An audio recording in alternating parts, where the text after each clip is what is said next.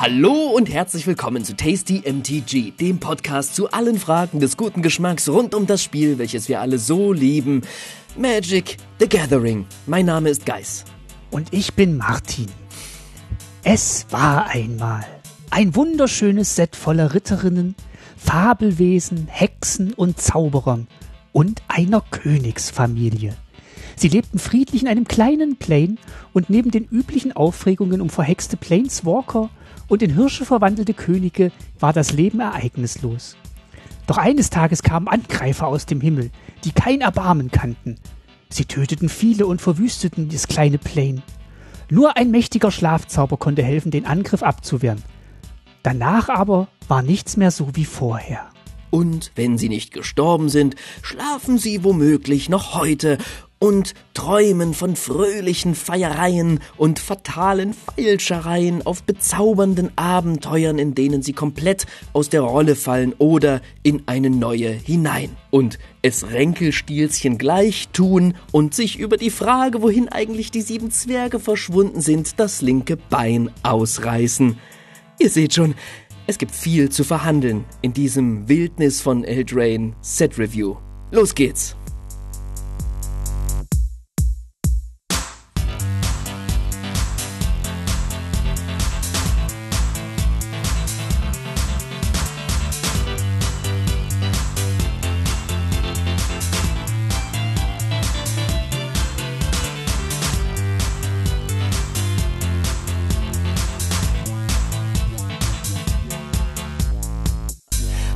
Hallo Martin.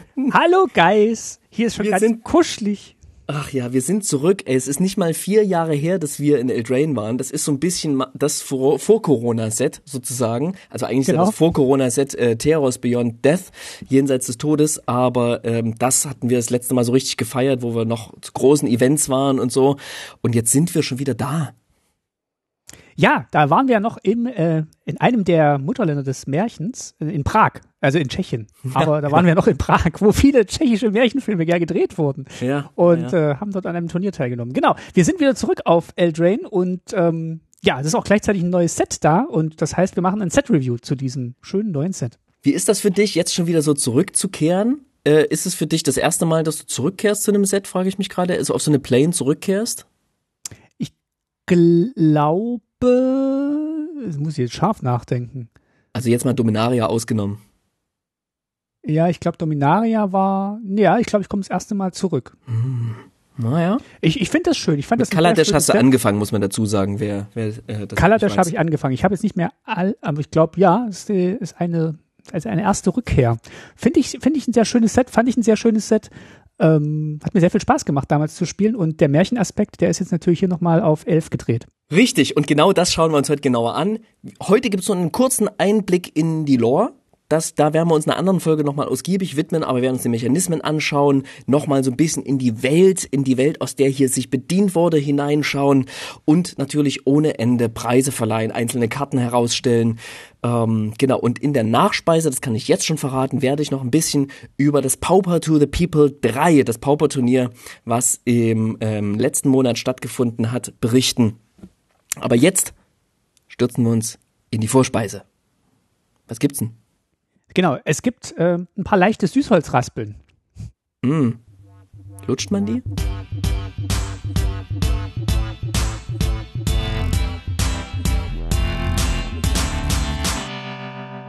Kleine kurze Vorspeise, kurzes Update. Ähm, ist für euch wahrscheinlich schon Old News. Ähm, unser letztes Set-Review war ja zu Herr der Ringe und da haben wir noch gerätselt. Da haben wir den einen Ring haben wir nach äh, auf den Teufelsberg gebracht in Berlin und haben uns gefragt, was passiert eigentlich mit dem einen Ring der Karte, die es nur einmal gibt. Und ähm, ja, die wurde für teuer Geld verkauft an jemanden, der viel Geld hat. An äh, Post Malone ging die letztendlich, nachdem ein Fan die aufgemacht hat, äh, bewerten hat lassen und dann letztendlich ja verkauft hat. Also relativ unspektakulär, aber äh, erwartbar, glaube ich, auch in dem Sinne so ein bisschen. Naja, ich sag mal so, für Wizards war's großartig. Es hätte in einem Debakel enden können, wenn es irgendein Sammler gekauft hätte, der es in den Schrank gelegt hätte, oder eine Sammlerin, und nie geöffnet Mhm. hätte. So. Stattdessen ist aber Folgendes passiert. In Toronto, in einem Spieleladen, wurde ähm, dieser diese Box an den Typen verkauft, der sich zwei Boxen gekauft hat, einfach um, naja, der wollte halt dem Ring hinterher jagen quasi. Magic-Spieler und mittlerweile kennt man den ja auch. Ich habe den Namen gerade gar nicht auf dem Schirm, aber könnt ihr mal bei YouTube suchen, da findet ihr den. Sehr sympathischer Typ, der den Ring geöffnet hat und ähm, ja sehr sehr schlau auch agiert hat, hat sich sofort mhm. eine, eine hat den ähm, ähm, bewerten lassen. Er hat noch ein Video an an Tolarian Community College geschickt. Die, die Dach äh, und der Prof dachte, es wäre ein Fake, was ihm dazu gespielt wird, aber es war tatsächlich das echte, wo ihr gefragt wurde, was soll ich jetzt damit machen? Das war irgendwie ganz eine ganz witzige ganz witzige ähm, ähm, Begebenheit. Und dann hat er sich aber tatsächlich dieses Ding graden lassen damit eben auch verifizieren lassen nochmal, hat sich Anwälte geholt, hat dieses Ding quasi auf den Markt gestellt, über die Anwaltskanzlei sozusagen, um sich selbst natürlich damit auch zu schützen. Und dann konnte man drumherum bieten und Post Malone hat das Ding für 2,6 Millionen kanadische Dollar gekauft, ungefähr 2 Millionen Dollar, glaube ich, 2 Millionen Euro. Und äh, genau, geht damit natürlich an einen der Leute die nicht nur viel Geld haben, sondern bekanntermaßen auch Magic spielen, also auch nicht nur irgendein Investor ist, sondern jemand, der es wirklich zu, wertzuschätzen weiß und dem man, also quasi der reiche Typ in der Magic spielenden Community, so mit mit noch mit noch einem ziemlich guten Image, sag ich mal. Äh, und das ist für Wizards eine, eine Win-Win-Win-Win-Win-Win-Situation. Alle haben, alle haben von dieser Aktion gewonnen. Was für, was für ein Ding, das können die einfach nicht nochmal machen. Toppen schon gar nicht, meines Erachtens. Ich finde es auch gut, dass es jetzt tatsächlich so rund und so schnell zu Ende gegangen ist und jetzt nicht über Monate noch hinausgezögert wurde, sondern es ist tatsächlich relativ clean mit dem aktuellen Set zu Ende gegangen. Ja. Dann gab es noch so ein bisschen Berichterstattung danach, so wie wir es jetzt auch machen, aber jetzt ist quasi alles bereit für das neue Set und ähm, ja, ist. Das ist das Einzige, was mich stutzig macht, dass es halt das Timing so perfekt war. Ja. Yeah. Da denke ich mir so, na, da ist doch ein Wizards-Typ mit der Box irgendwo zu einem Laden gegangen, dachte, könnt ihr das mal bitte an den echten Kunden verkaufen und niemand, der es zu Hause ins Regal legt? Ähm, dass das so gekommen ist, ähm, kann ich mir vorstellen, auch von Wizards Seite hätte man sich nur wünschen können, hat man sich auch gewünscht und es ist eingetreten. Also herzlichen Glückwunsch an alle, die davon. Der Boxtopper, der Boxtopper war dann gleich die Visitenkarte von der Anwaltskanzlei mit, in so einer in so einer offiziellen Folierung drin, damit es überhaupt nicht abgekartet aussieht. Ja. Die Karte hätte wahrscheinlich mindestens genauso viel Value. Ähm, Guten Tag, mein Name tut nichts zur Sache, aber können Sie diese Box vielleicht an einen Kunden verkaufen? okay, also herzlichen Glückwunsch an alle Beteiligten. Ähm, äh, Wizards, ihr habt natürlich einen Kuh gelandet und ähm, ich kann aus zuverlässiger Quelle sagen, das Herr der Ringe Set ist das erfolgreichste Magic Set aller Zeiten und hat zumindest nach meinem letzten Stand von vor ein paar Wochen ähm, alle Rekorde gebrochen, außer irgendwie eine kleine, da ist immer noch ähm, ähm, Modern Horizons 2 vorn. Aber ich denke mal, das wird auch noch geknackt bei der Laufzeit, die zu erwarten ist, der Herr der Ringe-Sets. Ähm, ist, ist ein absoluter Erfolg. Da freue ich mich schon auf Return to Middle-earth, das, das, das Nachfolgeset. Ja, ich bin gespannt, ich bin gespannt. Dann haben wir noch eine kleine Neuigkeit in der Vorspeisensektion und zwar gibt's eine neue Kartengalerie auf der Wizards Webseite. Da könnt ihr jetzt, wenn ihr Karten anguckt zu aktuellen Sets, ist ja immer eine ganz gute Möglichkeit, da nochmal einen Überblick zu bekommen. Ähm, wir vertrauen ja bei unseren Kartenrecherchen hauptsächlich auf Scryfall, weil das einfach eine super snappy, super gut durchsuchbare Seite ist mit den ganzen ähm, Operatoren, die man da eingeben kann. Aber Wizards hat zumindest da einen Relaunch gemacht auf der eigenen Kartengalerie-Seite und man mhm. kann jetzt nach verschiedenen Kriterien filtern unter anderem Farbe, Typ, ähm, Kartenbehandlung, ne? Also Kartenbehandlung, ja. Kartenbehandlung, sie gut behandelt worden oder nicht so gut behandelt? Nee, da ist hier zum Beispiel, kannst du nach Konfetti-Foil-Karte suchen oder nach Etched Foil oder nach bezauberndes Märchen. ich weiß, ich bin mal gespannt, ob das, ähm, also das ist natürlich immer nur fürs, fürs aktuelle Set, sonst haben sie ja ihren Gatherer noch und die Impl ähm, Implementierung in der App, mhm. in der ähm, in der, in der Play Store App da. Ähm, Companion App. Companion App, genau. Danke. Ähm, ich sag dir das nochmal. Und dann haben sie ja noch ihre Suche in der Companion App, aber ist zumindest ein kleines Update auf der, auf der Kartengalerie-Seite und mir ist erstmal wieder klar geworden, wie viele Varianten von ähm, Karten und Produkten es gibt, weil sie blenden bei jeder Karte auch ein, in welchem Produkt das drin sein kann. Wobei ich da auch noch nicht so ganz ich finde es noch nicht so ganz übersichtlich, weil manchmal ist auch nicht ganz klar, kann diese Karte hier als Boxtopper in diesem Display drin sein oder kann sie als Karte in einem Booster in diesem Display drin sein? Weil manche Karten gibt es ja nur als Boxtopper. Also da, ja, da war stimmt. ich ein bisschen verwirrt. Ähm, Aber immerhin, so viel Übersicht hatten wir noch nie. Nee, das stimmt. Aber ist auch ein bisschen erschlagend, glaube ich, wenn du da jetzt zum ersten Mal drauf guckst und sagst, oh, die Karte finde ich gut. Ähm, wo finde ich denn die drin? Oder auch, wo ich jetzt die Karten durchgegangen bin für die Artworks und für die Preisverleihungen, ähm, war mir auch nicht ganz klar bei manchen Karten, sag mal, wo, wo ist eigentlich diese Karte drin? Bei einer habe ich es bis heute nicht rausgefunden. Mhm. Äh, die hat eine Nummerierung, ähm, die, die eigentlich darauf hindeutet, dass er in den Draftbooster drin ist, aber dann doch nicht drin ist. Also es macht es ein bisschen übersichtlicher, mhm. aber vielleicht war es auch wirklich an der Zeit, mal sowas einzubauen, damit man ja. so ein bisschen wieder mehr Struktur reinkriegt in diese ganzen Karten- und Produktvarianten, die dann bei so einem Set-Release aufploppen. Warum es erst jetzt geschehen ist, ist mir ein Rätsel. Ich habe das jetzt für Eldraine das erste Mal richtig ausprobiert in Vorbereitung für diese Folge. Ich bin damit ziemlich gut klargekommen. Das Einzige, was mir noch fehlt, ist, ich würde es sehr, sehr gern noch mir die Karten in unterschiedlichen Sprachen anzeigen lassen. Also ich würde gerne noch nach Sprachen filtern und einfach umschalten können. Bitte zeig sie mir jetzt auf Englisch an, bitte zeig sie mir jetzt auf Deutsch an, äh, denn ich kriege es nicht mehr hin, sozusagen das Ding umzuschalten sprachlich. Ich muss quasi die gesamte Website irgendwie umschalten und das funktioniert ja. bei mir manchmal nicht. Das snappt dann einfach wieder zurück auf Deutsch, weil er erkennt, ich habe entweder irgendwann mal Deutsch angetippt oder ich greife aus von einem deutschen von einer deutschen IP zu oder so. Das ist etwas, was ich sehr gerne noch ändern würde, was wahrscheinlich die die wenigsten interessiert und deswegen auch ein bisschen egal ist. Ich finde es auf jeden ja, Fall ein Upgrade, definitiv ich finde das schon relevant. Also auch diese, diese Lokalisation von der Wizards-Webseite, ich glaube, die könnten sie als nächstes angehen, weil, mhm. dass man wirklich immer ganz nach unten scrollen muss, um dann was auf eine andere Sprache umschalten zu müssen. Und manche Seiten gibt's dann in der Sprache nicht, aber er versucht dann irgendwas anzuzeigen und es ist dann so eine Mischung aus englischer Fehlermeldung und deutschem Rahmen drumrum. Das ich glaube, da, da geht noch was. Der schönste Website-Bug, um gleich überzuleiten zum ersten Thema unserer Hauptspeise, wenn ich auf der deutschen Seite auf die Geschichte von Magic klicke, ja, das dann zeigt es mir natürlich die englischen Artikel an, weil die gibt es nicht auf Deutsch, die Geschichte von Eldraine.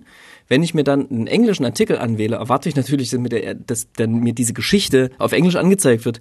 Stattdessen sagt, da gibt's nicht. wird mir nichts angezeigt. Nee, genau. Ja. Und das ist wirklich frustrierend. Ich musste einen anderen Browser nehmen, weil ich es im eigenen Browser nicht umstellen konnte. Ich versuche es auf Englisch umzustellen. Nee, nix. Ähm, es zeigt mir einfach nichts an. Auch nicht, dass es die Seite nicht gibt oder so. Es schickt mich einfach auf eine Seite, wo es mich zum Pre-Order Wilds of Eldraine ja, ja. dann, dann habe ich drei Seiten, wie ich es mir äh, quasi bestellen kann und dann geht's auf Deutsch weiter. Ach nee, unten steht noch ein bisschen was Englisches, aber ähm, das ähm, genau zeigt mir kein zeigt mir keinen Artikel an, weder auf Deutsch noch auf Englisch, also keinen dieser keine dieser Geschichten. Genau, also unsere Empfehlung ist ein Teil der Wizards Webseite, die neue Kartengalerie und unser Wunsch ist eine neue Wizards Website. Das ist ein wunderschönes Schlusswort. Lass uns rübergehen zur Hauptspeise.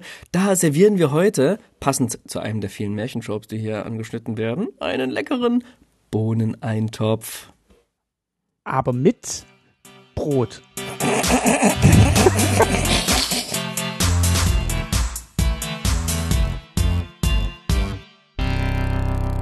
Da sind wir in Eldraine gelandet. Einmal mehr. Einmal mehr. Und Eldraine jetzt im Herbst, das passt natürlich ganz, ganz gut. Wir begeben uns wieder in den verzauberten Märchenwald, wie wir es so oft tun irgendwie, in so einen dunklen Wald uns zu begeben, in so einem Herbstset. Und auch das passt wieder perfekt hinein.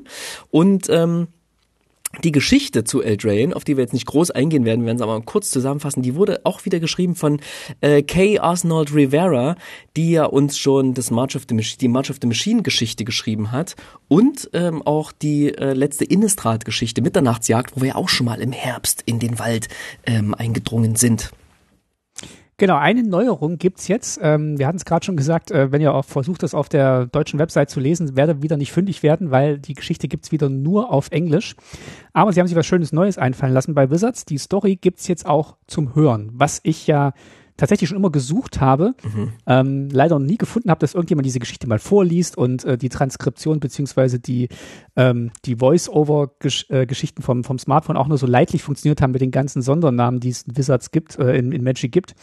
Jetzt kann man sich die Story anhören ähm, und sie haben das gemacht, das Medium gewählt, wo man am besten ähm, serielle Audio-Erzählform hören kann. YouTube, genau, ihr habt es richtig, richtig erraten. Ich habe noch hab wirklich nochmal auf der Website nachgedacht, was gibt's Ich habe hab das Gefühl, du hast eine Meinung dazu. Hm. Ich hätte ja erwartet, es ist ein Podcast. Ja, und es ist einfach ein, ein, Kontuin, ein fortlaufender Podcast, das wo einfach so alle Wizards-Geschichten oder äh, Stories von jedem Set einfach drin sind, inklusive so, der Side-Stories. Es wäre so leicht. Es wäre so leicht gewesen, ja. Aber nein, es gibt jetzt äh, YouTube, ähm, YouTube ähm, Halbstünder zum Anhören. Und dann haben sie auch noch was gewählt, was, wo ich erst dachte, das geht jetzt aber bestimmt nicht die ganze Zeit so, da liegt noch so eine Musik drunter. Und diese Musik korrespondiert auch nicht so richtig nee. mit den, mit den, ähm, mit den Kapiteln und mit den, mit den Absätzen in den Kapiteln oder den Szenenwechseln in der Geschichte. Warte mal, nichts korrespondiert mit den Szenenwechseln, den, Ab den Abschnitten oder den Kapitelwechseln innerhalb ja. dieser Aufnahme. Nichts. Es gibt keine Sprachpausen entsprechend, ja. Und ähm, äh, es gibt keine Töne oder es gibt kein irgendwas. Es wird einfach wie ein Fließtext vorgelesen. Und über so einen Absatz drüber hinweg. Manchmal auch wird nochmal was korrigiert und nochmal zurückgeblättert. Das finde ich ja eigentlich ganz charmant, dass das halt nicht so viel editiert wurde, aber äh, an manchen Stellen denkt man schon, wie ist, also ich, wäre gerne mal in diesem Produktionsprozess dabei gewesen, wo sie beschlossen haben, wir machen das jetzt als Audiostory. Und ähm, ja. Also ich, meine, meine, meine Geschichte, die ich mir die ganze Zeit einrede, ist, irgendjemand neu bei Wizards sagt, hey, wie cool wäre das, wenn wir es einsprechen. Ich mach das in meiner Freizeit drauf gepfiffen. Kommt, ich mach euch das, ich, ich mach das. Ist doch cool, oder? Und alle so, ja komm, lass mal hier äh, Dingens mal machen. Wir haben ja noch nichts zu verlieren. So.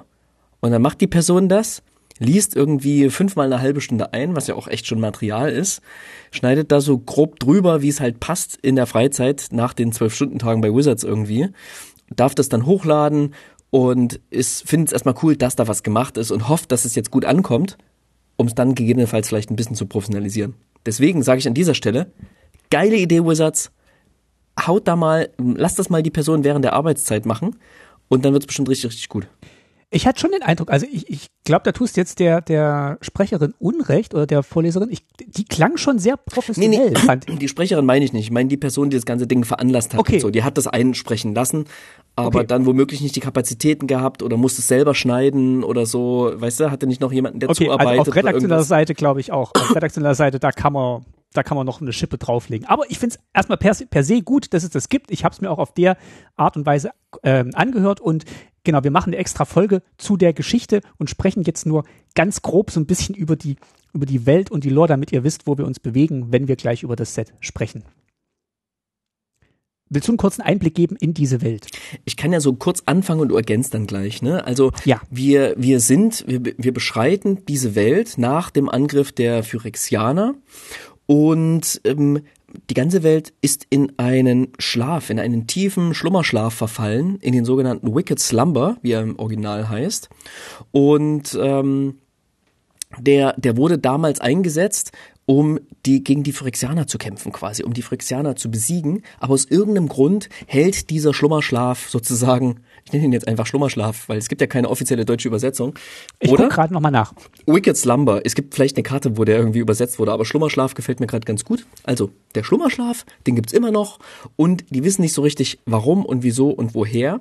Und wir verfolgen quasi zwei, hauptsächlich zwei Handlungsstränge hier. Auf der einen Seite gibt's jemanden ganz Neues, den wir noch nicht kennen. Callan heißt der. Und es geht um um ihn und seine, seine Herkunft. Die Frage, stammt er womöglich von Feen ab?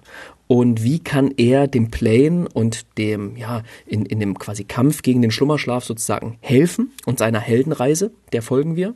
Und auf der anderen Seite geht's um äh, Rowan und Will Kenrith, deren Eltern ja oder deren, dessen, deren Vater verstorben ist und die äh, Stiefmutter die wurden von den Phyrexianern ähm, getötet.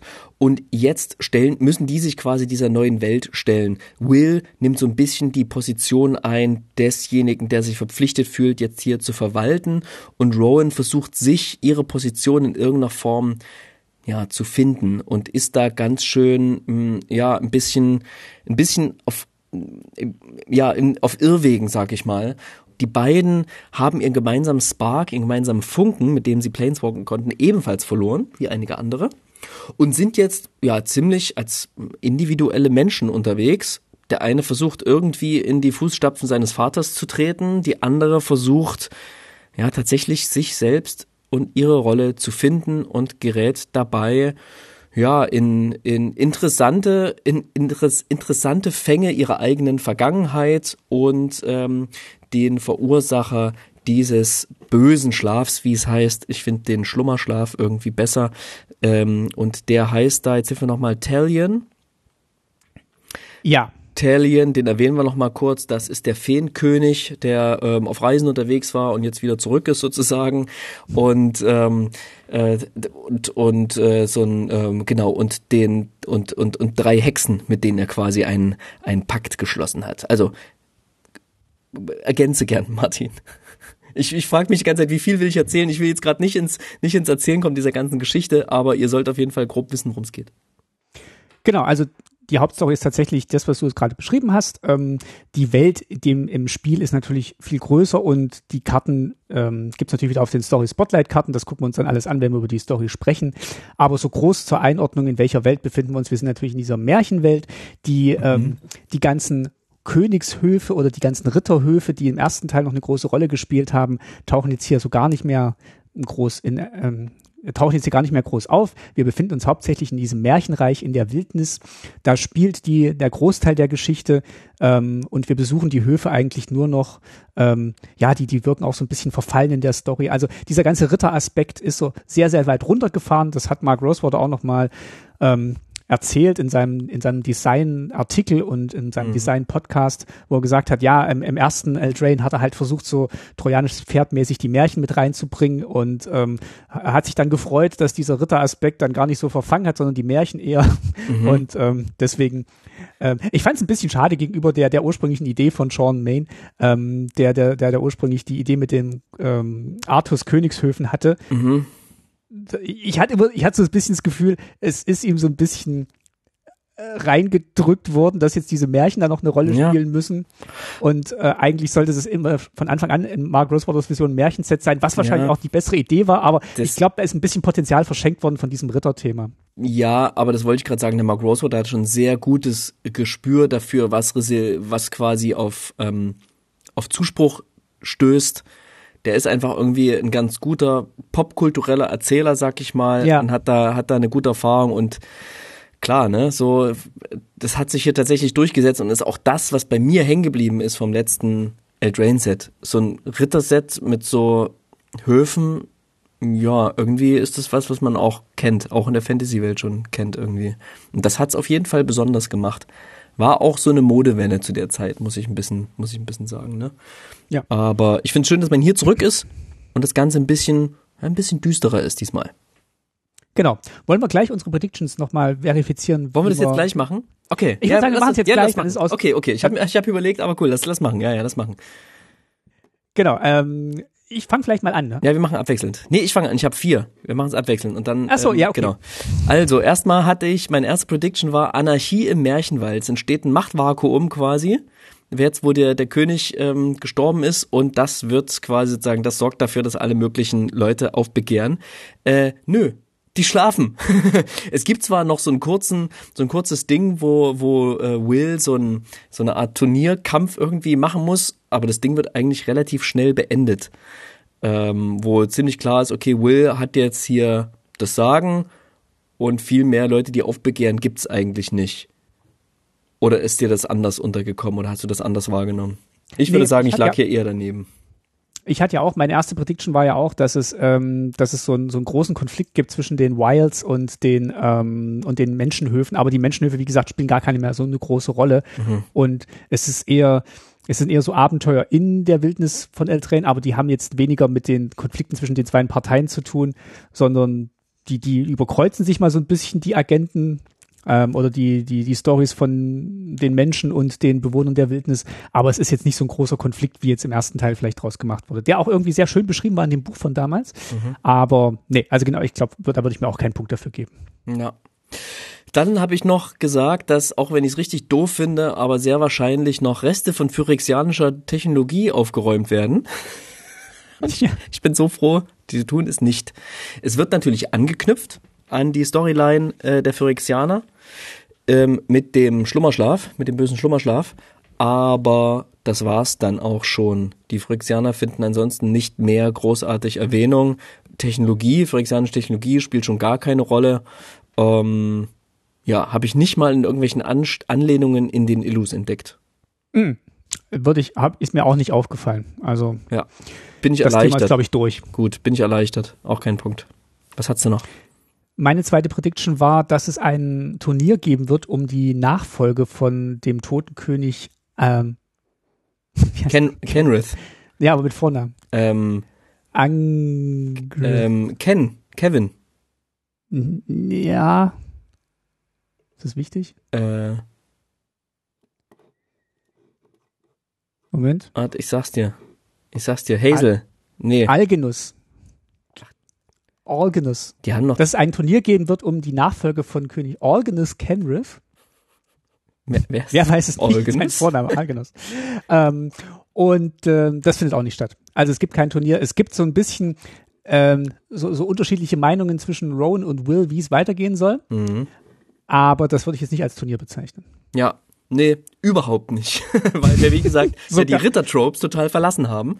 Und auch meine Prediction, dass es quasi eine neue, einen neuen Battle-Untertyp gibt, nämlich ein Battle-Tournament, Turnier, ähm, der, den gibt dementsprechend auch nicht, weil wir befinden uns einfach ganz woanders, ja.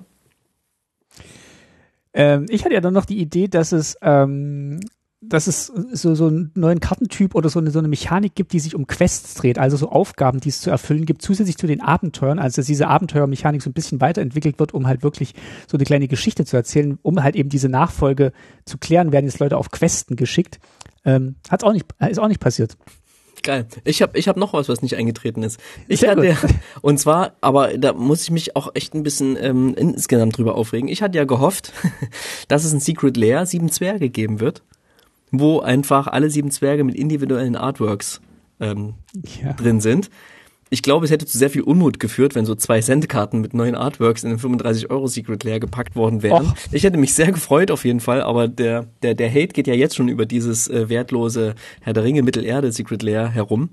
Deswegen hat es, glaube ich, viele, viele, hätte es viele geärgert, mich hätte es sehr, sehr gefreut, aber insgesamt sind sehr, sehr, sehr wenig Zwerge in diesem Set und so Ja, gar kein einziger von den sieben.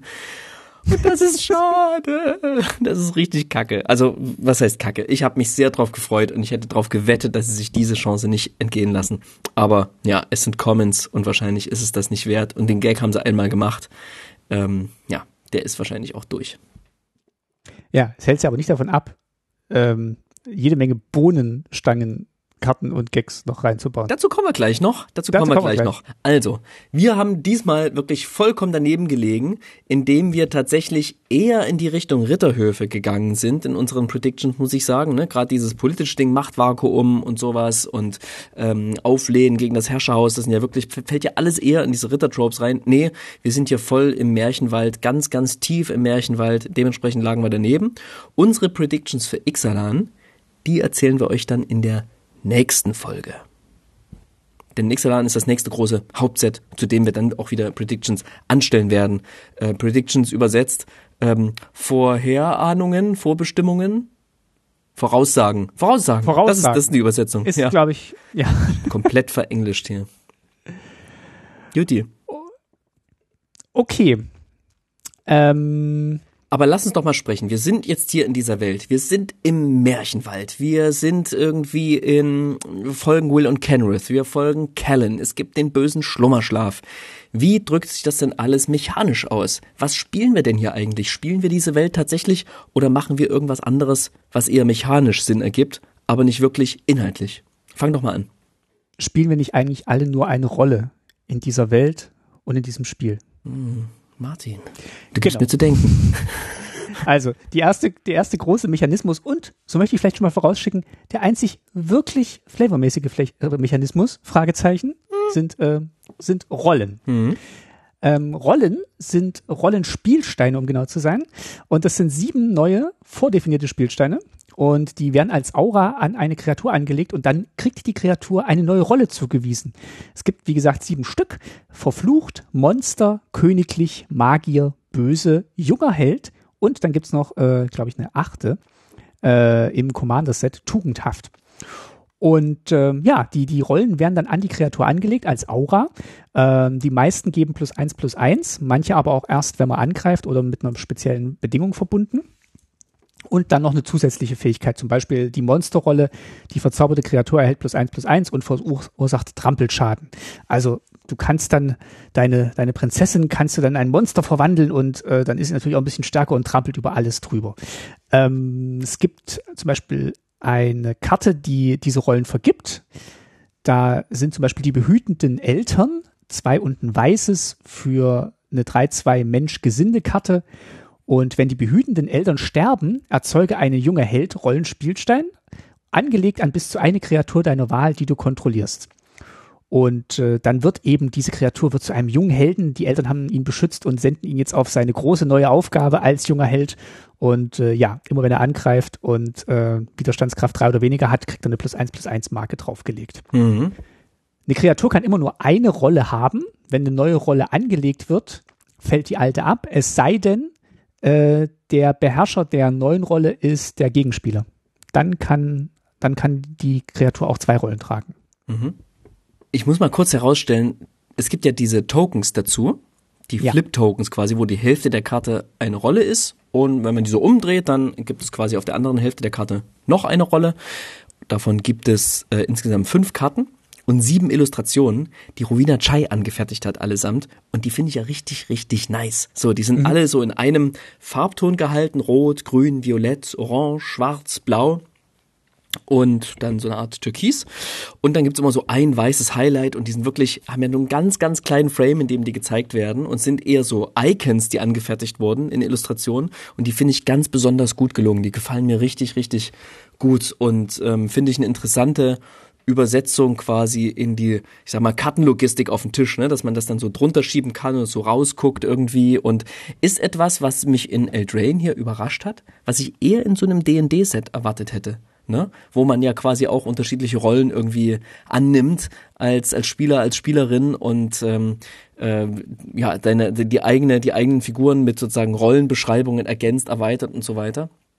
Da hatten sie ja die Backgrounds. Das war ja schon ein bisschen die Antwort da, dass man halt diesen Background hat und seine ja. sein Commander da so ein bisschen ähm, flavormäßig ausstatten konnte. Aber Find, fand ich auch nicht unpassend. Ne, hat mich nur hier in diesem Set jetzt ein bisschen überrascht. Es gibt insgesamt 35 Karten, die ähm, Rollen verteilen oder auf Rollen reagieren. Ähm, das ist schon eine Menge, würde ich auch im Vergleich zu den anderen Mechanismen, zu denen wir gleich kommen, ist das schon eine Aussage, dass das so die Hauptmechanismus oder die Hauptmechanik ist, die dieses Set dann ausmacht und ähm, ja, um, um die dann an die anderen Mechanismen auch so ein bisschen drumherum gebaut sind. Und ich finde, da haben sie auch viele unterschiedliche Möglichkeiten reingebastelt. Einerseits durch die Typen von Rollen und andere auch, andererseits auch damit, wie damit interagiert wird. Und ich finde, die Geschichten, die damit erzählt werden können, sind schon sehr lustig. Dass, ähm, ja, dein, dein Wolf kann zu einem jugendlichen Helden werden oder äh, du kannst einen Wolfsmagier dann draus machen oder ähm, du kannst einen verfluchten Wolf machen. Also schon, schon sehr, sehr, sehr, sehr witzig, was für Kombinationsmöglichkeiten sich da auftun. Mhm. Ja, ich finde es irgendwie ganz interessant, was da mit dieser Karte passiert, weil die Namen erweitern sich ja dann auch so ein bisschen, ne?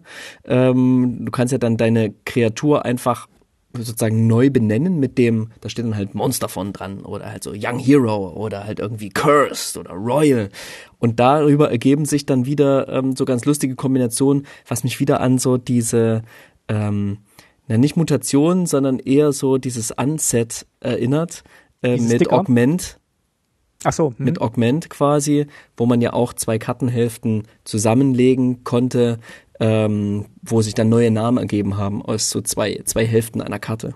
Und das finde ich hier schwarzrandig sehr, ja, sehr, sehr elegant und umgesetzt. Finde ich erstmal irgendwie ganz, ganz cool. Sie haben auch mit der Idee gespielt, dass die Rolle auch den Namen der Karte verändert. Also zum Beispiel gab es im, im Designprozess mal eine Rolle, die hieß Prinzessin und dann hättest du quasi wenn du den großen bösen Wolf gehabt hättest und den zur Prinzessin gemacht hättest, hätte die Karte dann geheißen Prinzessin großer böser Wolf. Das ja. haben sie aber wahrscheinlich aus mehreren Gründen verworfen, aber ja, das, ähm, das geht so ein bisschen in die Richtung, die du gerade beschrieben hast. Da gibt's mit Sicherheit ein paar, paar Regelnischen, die dann plötzlich sehr kompliziert geworden wären. Ja, das stimmt. Also wie gesagt, es gibt 35 Karten, es gibt sieben verschiedene Rollen und eine achte im Commander-Set und das ist tatsächlich eine schöne Idee und wir werden jetzt gleich sehen, wie das auch mit den anderen Mechanismen interagiert. Mhm. Willst du den nächsten machen? Ja, natürlich. Wir machen weiter mit im Englischen Bargain, im Deutschen Feilschen. Ich weiß noch nicht genau, wer hier wie mit wem feilscht, außer vielleicht die Hexe, die bei Schneewittchen an die Tür klopft. Das war irgendwie die einzige Brücke, die ich schlagen konnte von diesem, von diesem Wort. Ähm, äh, genau, genau. Besagt quasi, ein, steht auf Karten und erlaubt es uns, ähm, ein bisschen wie Kicker sozusagen. Na gut, alles ist Kicker, haben wir ja mal gelernt. Aber wir können, wenn eine Karte mit Falschen ins Spiel kommt, eine Artefaktenverzauberung oder ein Spielstein als zusätzliche Kosten ähm, opfern. Und wenn wir das tun, kriegen wir eben einen stärkeren Effekt. Ich mache mal ein Beispiel. Ich hätte hier den Bubo Störenfried. Weißt du noch, was Bubos sind? Uff. Ufs, genau. Oder? Genau. Uf. Der Bubo Störenfried, wunderschön illustriert von Jesper Eising, ist eine Common Kreatur. Bubo ist eine ist ein Bär sozusagen, also eine Karte, die umgewandelt äh, zwei Mana kostet und zwei zwei Power Toughness hat, ist natürlich kein Bär, ist ein Bubo. Der Bubo ist ein Bär, was? genau. Also eins und ein grünes für ein zwei zwei Kreatur Bubo Common. Und äh, der hat Feilschen, wie gesagt, du kannst ein Artefakt eine Verzauberung oder einen Spielstein opfern, sowie du diesen Zauberspruch wirkst. So, wenn der Bubo Störenfried ins Spiel kommt und falls um ihn gefeilscht wurde, schöne Formulierung, um ihn gefeilscht wurde, ja, schicke ein Artefakt schön. oder eine Verzauberung deiner Wahl, das bzw. die einen Gegner kontrolliert, ins Exil. Das ist schon ganz nett, finde ich so. Du kannst quasi herumliegende Spielsteine, die du eh nicht brauchst, irgendwie nutzen. Du kannst einen Rollenspielstein beispielsweise, den du vielleicht nicht brauchst, opfern, um halt ähm, die Karte ein bisschen zu verbessern und hier in diesem Fall eben ein Artefakt oder eine Verzauberung des Gegners, der Gegnerin ins Exil zu schicken. Das finde ich erstmal irgendwie ganz nice. Es, es gibt eine schöne, macht schöne Optionen auf sozusagen. Man tradet hier ähm, Karten miteinander, es passiert ein bisschen was am Tisch, aber wie das Ganze flavormäßig zustande kommt, weiß ich noch nicht so genau. Hast du vielleicht eine Erklärung? Da habe ich auch lange rum überlegt und bin zu keinem Ergebnis gekommen und habe mich dann auch bestätigt gefühlt, dass es eher eine mechanische, also eine mechanische Mechanik ist, die gebraucht wurde. Ähm, ich habe vorhin noch mal einen Podcast gehört, wo Chris Mooney, der äh, Vision Designer, äh, mit Mark Rosewater darüber gesprochen haben, was sie sich dabei gedacht haben. Und die Erkenntnis war, dass irgendwann festgestellt wurde, es liegt dann irgendwann so viel Zeug auf dem Tisch mit Tokens, Food-Tokens, äh, Kreaturen-Tokens, Rollen-Tokens, dass sie irgendwie eine Möglichkeit gesucht haben, das wieder loszuwerden, damit dann wieder ein bisschen Klarheit in das Spiel reinkommt. Mhm. Und da war diese Bargain-Mechanik einfach ganz pfiffig. Sie hatten erst mhm. ursprünglich nur Tokens und ähm, äh, Enchantments und Artefakte, haben dann aber auch noch Tokens generell dazu genommen, um halt zum Beispiel auch die, die Ratten vom Tisch zu kriegen, sozusagen. Ja, ja, ja. Aber ja, also flavormäßig hat sich mir das nicht so ganz erschlossen, wer dann mit wem um was verhandelt und wie dann zum Beispiel auch um so ein, so ein Ritter im Wald verhandelt wird. Der steht dann da vor dem Hexenhaus, um den wurde verhandelt, wer mit wem, warum. Äh, ich glaube, das darf man jetzt nicht zu sehr bewerten. Nee, gibt uns auf jeden Fall einen ganz, ganz starken Rückschluss, um was für eine Form von Set es sich handelt. Nämlich kein Top-Down-Set, wo man sich sozusagen die Geschichte genommen hat ja. und, und dann die Mechanismen dazu entwickelt hat, sondern wir haben hier ein Bottom-Up-Set, ein ganz klassisches. Das heißt, hier gibt es einen ganz starken Fokus auf die Mechanismen, dass die rund sind und hat die dann versucht zu vereinen mit der Geschichte, mit dem Flavor. Es ist immer ein Aufeinander zugehen sozusagen, aber der Ausgangspunkt war in dem Fall eben nicht die, nicht die Geschichte, sondern eher die Welt, Eldrains die man versucht hat, mechanisch anzudocken, sozusagen, an die Mechanismen, um die man sich hier womöglich ähm, noch mehr konzentriert hat, als sozusagen, oder beziehungsweise, ist, wie gesagt, der Ausgangspunkt, ich will gar nicht sagen, dass das eine wertvoller oder mehr wertgeschätzt wurde als das andere, aber man merkt hier schon an dieser Stelle, die Mechanismen haben ein bisschen Vorrang gehabt.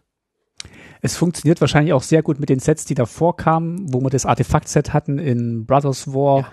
Und den, ähm, den Mites, also den, den phyrexianischen Tokens, die generiert wurden in March of the Machine. Und es wird wahrscheinlich auch sehr gut funktionieren mit dem kommenden Set Ixalan, wo dann vielleicht wieder Schätze gemacht werden. Also mhm. ich glaube, da, das ist einfach eine, eine, mhm. eine Mechanik, die sie jetzt gebraucht haben, sowohl für das Set als auch für alles drumrum. und die das Pech hatte, dass sie jetzt nicht so der Flavortreffer ist. Nach der absoluten Definition des Top-Down-Sets mit Herr der Ringe ist es auch okay, hier mal ein bisschen eine andere Form von Set zu haben, die vielleicht sich auch ein bisschen, ich sag mal, oldschooliger anfühlt. So. Ich glaube, das ist eher das, woher Magic kommt. ja, ich hab, ich war trotzdem ein bisschen enttäuscht, weil ja. ähm, alles andere natürlich sehr flavormäßig ist und da wirklich schöne Gags drin sind ja. äh, aus der ganzen Märchenwelt und ich, ich fand's ich, ich weiß nicht, wie man es hätte besser machen können. Ich fand's nur, wo ich das erste Mal gesehen habe, war ich tatsächlich, war meine erste Reaktion auf die, an, auf die, auf diese Mechanik und die zweite, die jetzt noch kommt, äh, so ein bisschen Enttäuschung. Stellen Sie also doch mal vor, die zweite, die noch kommt. Ja, genau. Also die zweite, also erstmal noch ähm, elf äh, Entschuldigung, 20 Karten beschäftigen sich mit mhm. Feilschen und elf Karten beschäftigen sich mit der letzten Mechanik der Fire, im Englischen Celebration.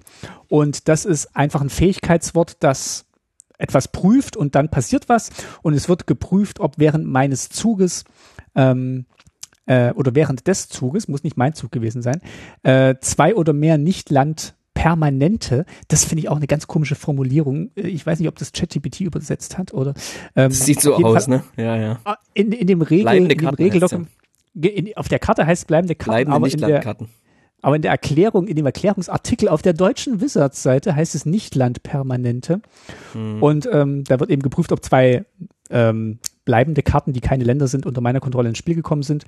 Und dann passiert irgendwas. Mhm. Ähm, eine Karte, die das zum Beispiel vormacht, ist der Gast des großen Balls. Für eins und ein rotes kommt eine 2-2 Kreatur Mensch Gesinde ins Spiel und die hat Feier und die erhalten plus eins plus eins und versuchen Trampelschaden, solange in diesem Zug zwei oder mehr bleibende Karten, die keine Länder sind, unter deiner, also meiner Kontrolle ins Spiel gekommen sind. Ich liebe diesen Mechanismus aber ich, ich verstehe den schon wieder nicht. Ich verstehe den auch nicht. Also das, da, da wie gesagt, da geht's mir ähnlich wie bei dem äh, beim Feilschen. Warum kommen da zwei Leute auf den Ball? Also oder haben, haben die jetzt hier zwei Essensdinge in der Hand und ähm, ich glaube, dass, also elf Karten deutet ja auch irgendwie an, es ist jetzt nicht so der, der große Hingucker in diesem Set. Und ähm, klar, die Rollentokens spielen wieder eine große Rolle. Eine Kreatur kommt rein, kriegt einen Rollentoken, hast du schon zwei Nicht-Land-Karten ähm, ins Spiel gebracht und dann, dann triggert Fire. Aber wer da was feiert und warum da jetzt, warum da jetzt gefeiert wird, wenn mein Wolf zu einer zum jungen Helden wird. Ja, kann ich mir mechanisch wirklich nicht erklären. Ich habe ein schönes Beispiel. Aska, selbstgeladener Gast, ist ein Ankommen für ähm, ein rotes, ein weißes für eine 2-2 äh, Kreatur, legendäre Kreatur Mensch Gesinde, die hat Eile und hat Fire, ist ein selbstgeladener Gast mit einer fantastischen Illustration von Jason Rainwell. Sagt Fire immer, wenn Aska, selbstgeladener Gast, angreift und falls zwei oder mehr bleibende Karten, die keine Länder sind, in diesem Zug unter deiner Kontrolle ins Spiel gekommen sind, lege eine plus eins plus eins Marke auf Aska. Hä? Und Flavortext ist, steht auf und tanzt, lasst eure Füße donnern wie Schmiedehämmer. Ja, also ich, wie gesagt, das wird sich alles super spielen und die, die ersten Play-Videos, die ich gesehen habe, ja. die, die zeigen das auch. Ne, total. Aber es ist seit langem wirklich wieder mal ein Set, wo ich festgestellt habe, oder wo ich enttäuscht war, die Mechanismen zu verstehen, wie sie flavormäßig in dieser Welt Sinn machen und die zwei machen halt für mich so gar keinen Sinn. Wir können es auf den Punkt bringen, indem wir sagen, es ist geil, aber nicht tasty ja, und das ist, das ist schade bei so einem Set, das halt sonst trieft vor, vor Flavor und Anspielungen und wirklich auch, wie du sagst, diese Herbstsets sind ja auch die Sets, wo traditionell neue Leute zu Magic kommen und die so ein bisschen leichter sind in, im Thema und eine leichte Zugänglichkeit bieten. Gerade Aber, nach dem Herr der Ringe Set, was ja viele neue Leute sozusagen ja. zu Magic gebracht hat, wäre es eigentlich geil, jetzt mit einem, mit einem, mit einem Top-Down-Set quasi nachzulegen. Und das, das war's ja tatsächlich auch. Also das, ähm, ich weiß gar nicht, hätten wir jetzt L-Train das ursprünglich auch als Top-Down oder Bottom-Up-Set bezeichnet? Ich, ich weiß ich, könnte ich jetzt im Nachhinein gar nicht mehr sagen, müsste man sich nochmal genau anschauen. Okay, also auf jeden Fall, diese zwei Mechanismen haben mich flavormäßig nicht überzeugt. Spielmechanisch sind sie genau das, was man braucht, um halt diesen großen Treffer, diesen mechanisch und flavormäßigen Treffer rollen, wie ich finde. Das ist wirklich gelungene Mechanismus, sowohl flavormäßig als auch mechanisch, um die halt damit reinzubinden und die zusammenzuhalten, brauchst eben die Feier und das Feilschen. Früher war manchmal auch was besser. Ähm, und ein Ding, was früher besser war in dem alten Eldraine-Set, was jetzt wieder zu uns kommt, sind die Abenteuer. Adventure. Genau. Und sie kommen in einer, ja, bisschen abgewandelten Form zu uns, denn neu gibt es jetzt sozusagen zweifarbige Adventure-Karten, wo die Karte selbst Castingkosten hat, die von den Casting, die von den Farben der Castingkosten äh, des, des Abenteuers quasi abweichen kann. Und das ist interessant. Da entstehen neue schöne Karten, die natürlich auch spannend sind für Commander, ja, äh, in dem dann eben eine legendäre Kreatur mit Abenteuer, mit einem andersfarbigen Abenteuer ins Spiel kommt und deswegen dann auch natürlich in einer anderen Farbidentität ein Deck drumherum gebaut werden kann. Und das finde ich ganz witzig, ist aber natürlich auch wieder nur so ein mechanischer Kniff, äh, der inhaltlich dann vielleicht hier und da auch ein bisschen bedient wird, indem es dann sozusagen eher rote Effekte auf einer blauen Karte gibt sozusagen, ne? Der herumtollende Vertraute, so ein Otter-Zauberer, der hat dann so einen roten Effekt, der heißt Dampf ablassen und ähm, ähm, spontanen Zauber, Abenteuer und dann hat er eben noch einen Effekt, der eher blau ist, wenn man ihn dann aus dem Abenteuer oder halt direkt von der Hand ohne sein Abenteuer hinaus äh, heraus wirkt. Und das finde ich erstmal ganz witzig. Auch da muss ich wieder sagen, fand ich im ersten Eldrain die Verbindung zwischen dem, dem Spell und der Kreatur fand ich geschickter gemacht an vielen Stellen, ähm, um halt zu zeigen, dass diese Kreatur wirklich auf das Abenteuer geht jetzt hatte ich manchmal so den Eindruck, es sind einfach zwei Spells auf einer Karte, die erstmal nicht so direkt miteinander zu tun haben. Ja, und das stimmt. Und, das jetzt, wo du sagst, fällt mir das erstmal auf. Sag, bring deinen Satz bitte erst zu Ende. Ja, und dass, dass, dass halt, dass die Abenteuerkarten gar nicht mehr so eine kleine Geschichten erzählen, sondern einfach zwei Spells auf einer Karte. Ja, ich habe gerade ein gutes Beispiel gefunden. Der Lebkuchenjäger kostet ja, vier und ein grünes für eine 5-5 Kreatur. Riese. Weißt du, wie sein, wie sein Abenteuer heißt?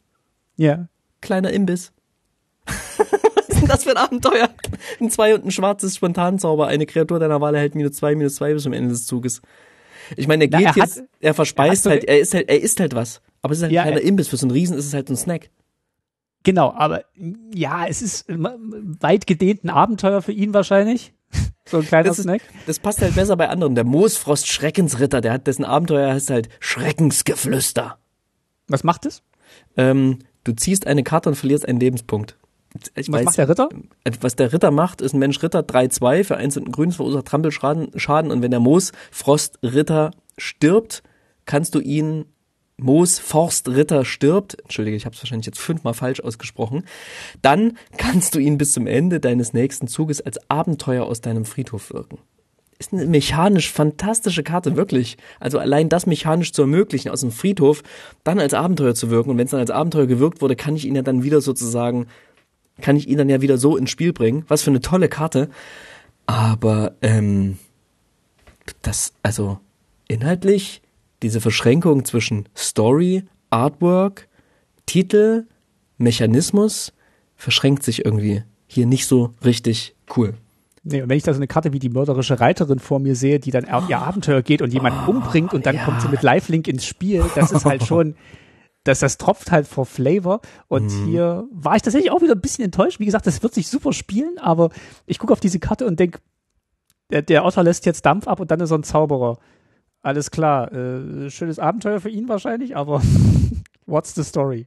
Ja, ich bin gespannt, wo, was wir dann auch, wenn wir unsere Preise zum Flavor Win verleihen, was dann dabei herauskommt. Okay. Ähm, es gibt noch einen Bonus-Sheet, äh, wieder mal mit bekannten und beliebten und in Commander sehnlichst herbeigesehnten Enchantments, Klammer mhm. zu. Mhm, mhm, und ähm, genau, die gibt's in einer schönen Illustrationsart. Das sind die, die du gerade vorhin schon erwähnt hattest, die man sich da zusammenfiltern kann auf der Wizards Webseite. Die bezaubernden Märchen, da gibt's 63 Stück von. Und äh, die sind halt in, äh, glaube in jedem Booster sind, ist da eins drin, ne? Oder kann eins drin sein? Ist eins drin. Kann eins drin sein. Ja, sind auf jeden Fall in Draft Booster Displays drin, in Set Booster Displays, in Sammler Booster Displays, im Bundle und in Pre-Release Packs, wie ich jetzt über den neuen, äh, die neue Kartengalerie in, ähm, auf Wizards.com äh, herausfinden konnte. Genau, da bin ich mich drüber gestolpert. Sind die jetzt im Display drin als Boxtopper oder sind die im Booster drin? Nee, die sind im Booster drin. Ähm, ist noch nicht klar, ganz klar in welchem. Aber ähm, die machen ich glaub. Genau, die sind in allen drin. ich glaube, die sind in allen drin. ähm, Ähm, nee, wird schon so sein. Und ähm, die sind natürlich auch Enchantments und funktionieren natürlich auch mit den ganzen Mechanismen, die wir jetzt gerade genannt haben. Das ist ganz toll. Äh, die kommen ins Spiel, die, die können geopfert werden und ähm, ja, sind auch sonst Enchantments. Und das ist auch noch ein Ziel, was sie, glaube ich, mit ähm, Wilds of Eldraine hatten, neben Pharaohs noch ein zweites Set zu etablieren und eine zweite Welt zu etablieren, wo Enchantments eine Rolle spielen, die jetzt nicht Enchantment Creatures sind. Ja, gucken wir mal, wie das die haben ganz, ganz, ganz, ganz tolle Illustrationen, die so wahnsinnig krass an die Farbe der Karte quasi ähm, ähm, oder für die Farbe der Karte, auf die Farbe der Karte einzahlen illustriert wurden. Das müsst ihr euch mal schauen. Also die roten Karten, die sind wirklich so richtig feuerrot, so, die leuchten richtig. Die, die, die schwarzen Karten, die gehen so ins Violette, ne, wie wir das ja ganz oft kennen und haben so, so ein, so ein giftiges Grün manchmal noch mit drin. Und die blauen Karten, die wabern einfach in so ganz, ganz tollen, unterschiedlichen, märchenhaften Blautönen. Also das gefällt mir besonders, besonders gut äh, bei diesen bezaubernden Märchen, dass die Illustrationen mal wieder was ganz anderes zeigen, auch anders als wir das Mystical Archive kennen oder andere dieser ähm, Bonus-Sheets.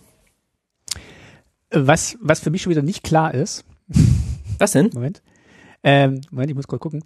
Was für mich nicht klar ist, warum, warum im Deutschen die ähm, Enchanting Tales mit bezaubernde Märchen und nicht verzaubernde Märchen übersetzt wurden. Weil es sind ja Enchantments Verzauberung und nicht Bezauberung. Wie würde man denn bezauberndes oder verzauberndes Märchen im Englischen sagen? Vielleicht ist es. Ja, Enchanting Tales heißt ja im Englischen. Ja, aber ist es nicht Enchanting auch eine Übersetzung? Also so kann man das nicht auch als bezaubernd übersetzen? Ja, klar, aber dann hätten wir auch den. Ach, Enchanting. So heißt ja. Enchanted? Nee, Enchanting. Tale. Dann würde es, glaube ich, bezauberndes vielleicht sogar eher passen, oder? Meinst du nicht? Ja, aber dann, aber dann müssten ja auch die, äh, dann müssten ja auch die Kartentypen Bezauberung heißen und nicht Verzauberung. Verstehst du? Ah ja, ich verstehe es. Okay, okay, okay. Also, du hättest einfach ja gern diese Worte, dass die Worte miteinander matchen. Ja, genau. Ja, ähm, ähm, gönn ich dir den Wunsch.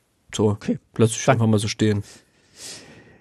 Ähm, genau, die gibt's und die sehen wunderschön aus. Und wenn ihr die habt, versucht die gerne mal auch äh, reinzubringen in euren Draft. Ähm, was ich bis jetzt gesehen habe, wie das ähm, LSV in dem Fall versucht hat, ist schon, äh, also die Gedanken, die man sich da macht, die machen schon, die machen schon auch Spaß, ähm, sich über diese Bonus-Sheet-Karten Gedanken zu machen und diesen Draft nochmal zu erweitern. Also ich glaube, mhm. das, das, das macht Bock und die sind halt mhm. auch super schön. Echt eine Belohnung. Wieder etwas, wieder so ein Geschenk obendrauf. Muss man einfach sagen, ne? Die sind ganz verzaubernd geworden. äh, so. Ah, die machen mich ganz bezaubert. ja. Okay, so, pass auf. Draft-Archetypen. Draft, ich habe ich hab das mit einem ich, ich hab das mit einem kleinen Quiz für dich verknüpft. Und zwar äh, hast du ja hier schon so schön ähm, äh, niedergelegt. Und zwar zu jeder Farbkombination gibt's ja so einen kleinen äh, Titel. Ne? Genau, also es gibt so ein, ein Märchen, so ein Märchen, auf dem dieser Draft auf dieser Archetyp beruht. Genau. Und jetzt machen wir, jetzt machen wir folgendes, folgendes kleines Quiz. Und zwar gibt's ja hier sozusagen eine Umschreibung, einen Titel, der das, der den, der den eigentlichen Titel des Märchens umschreibt. Du sagst mir einmal den deutschen Titel des Märchens und von wem dieses Märchen ist. Mal gucken, okay. mal gucken, wie weit du kommst. Okay. Also, weiß, blau, The Frost Queen, Enemy Tapping steht's hier im Englischen. Okay äh, die Eiskönigin, würde ich sagen. Mm, fast. Die Schneekönigin. Die Schneekönigin heißt die Schneekönigin. Märchen. Richtig. Entschuldigung. Genau. Ja. Von Hans Christian Andersen. Richtig. Vollkommen richtig, sehr gut. Ja, die Schneekönigin, ne? Vergisst man manchmal, weil uns, richtig. weil uns Frozen hat uns ja so ein bisschen das Originalmärchen ja, ja, ersetzt. Die so. Schneekönigin mit Kai und Gerda. genau, ja. Ja. Okay, weiter geht's. Schwarz-Blau. Ja. Enchanting Slumber. Fairy Control. Feen, Feen, ein controlliges Feendeck. Welches äh, Märchen steckt dahinter? Bei Enchanting Slumber hätte ich natürlich Dornröschen als erstes gedacht. Mhm, genau. Sleeping Beauty im Englischen. Von wem ist Dornröschen? Also gesammelt von den Gebrüdern Grimm. Richtig, genau. Sehr gut.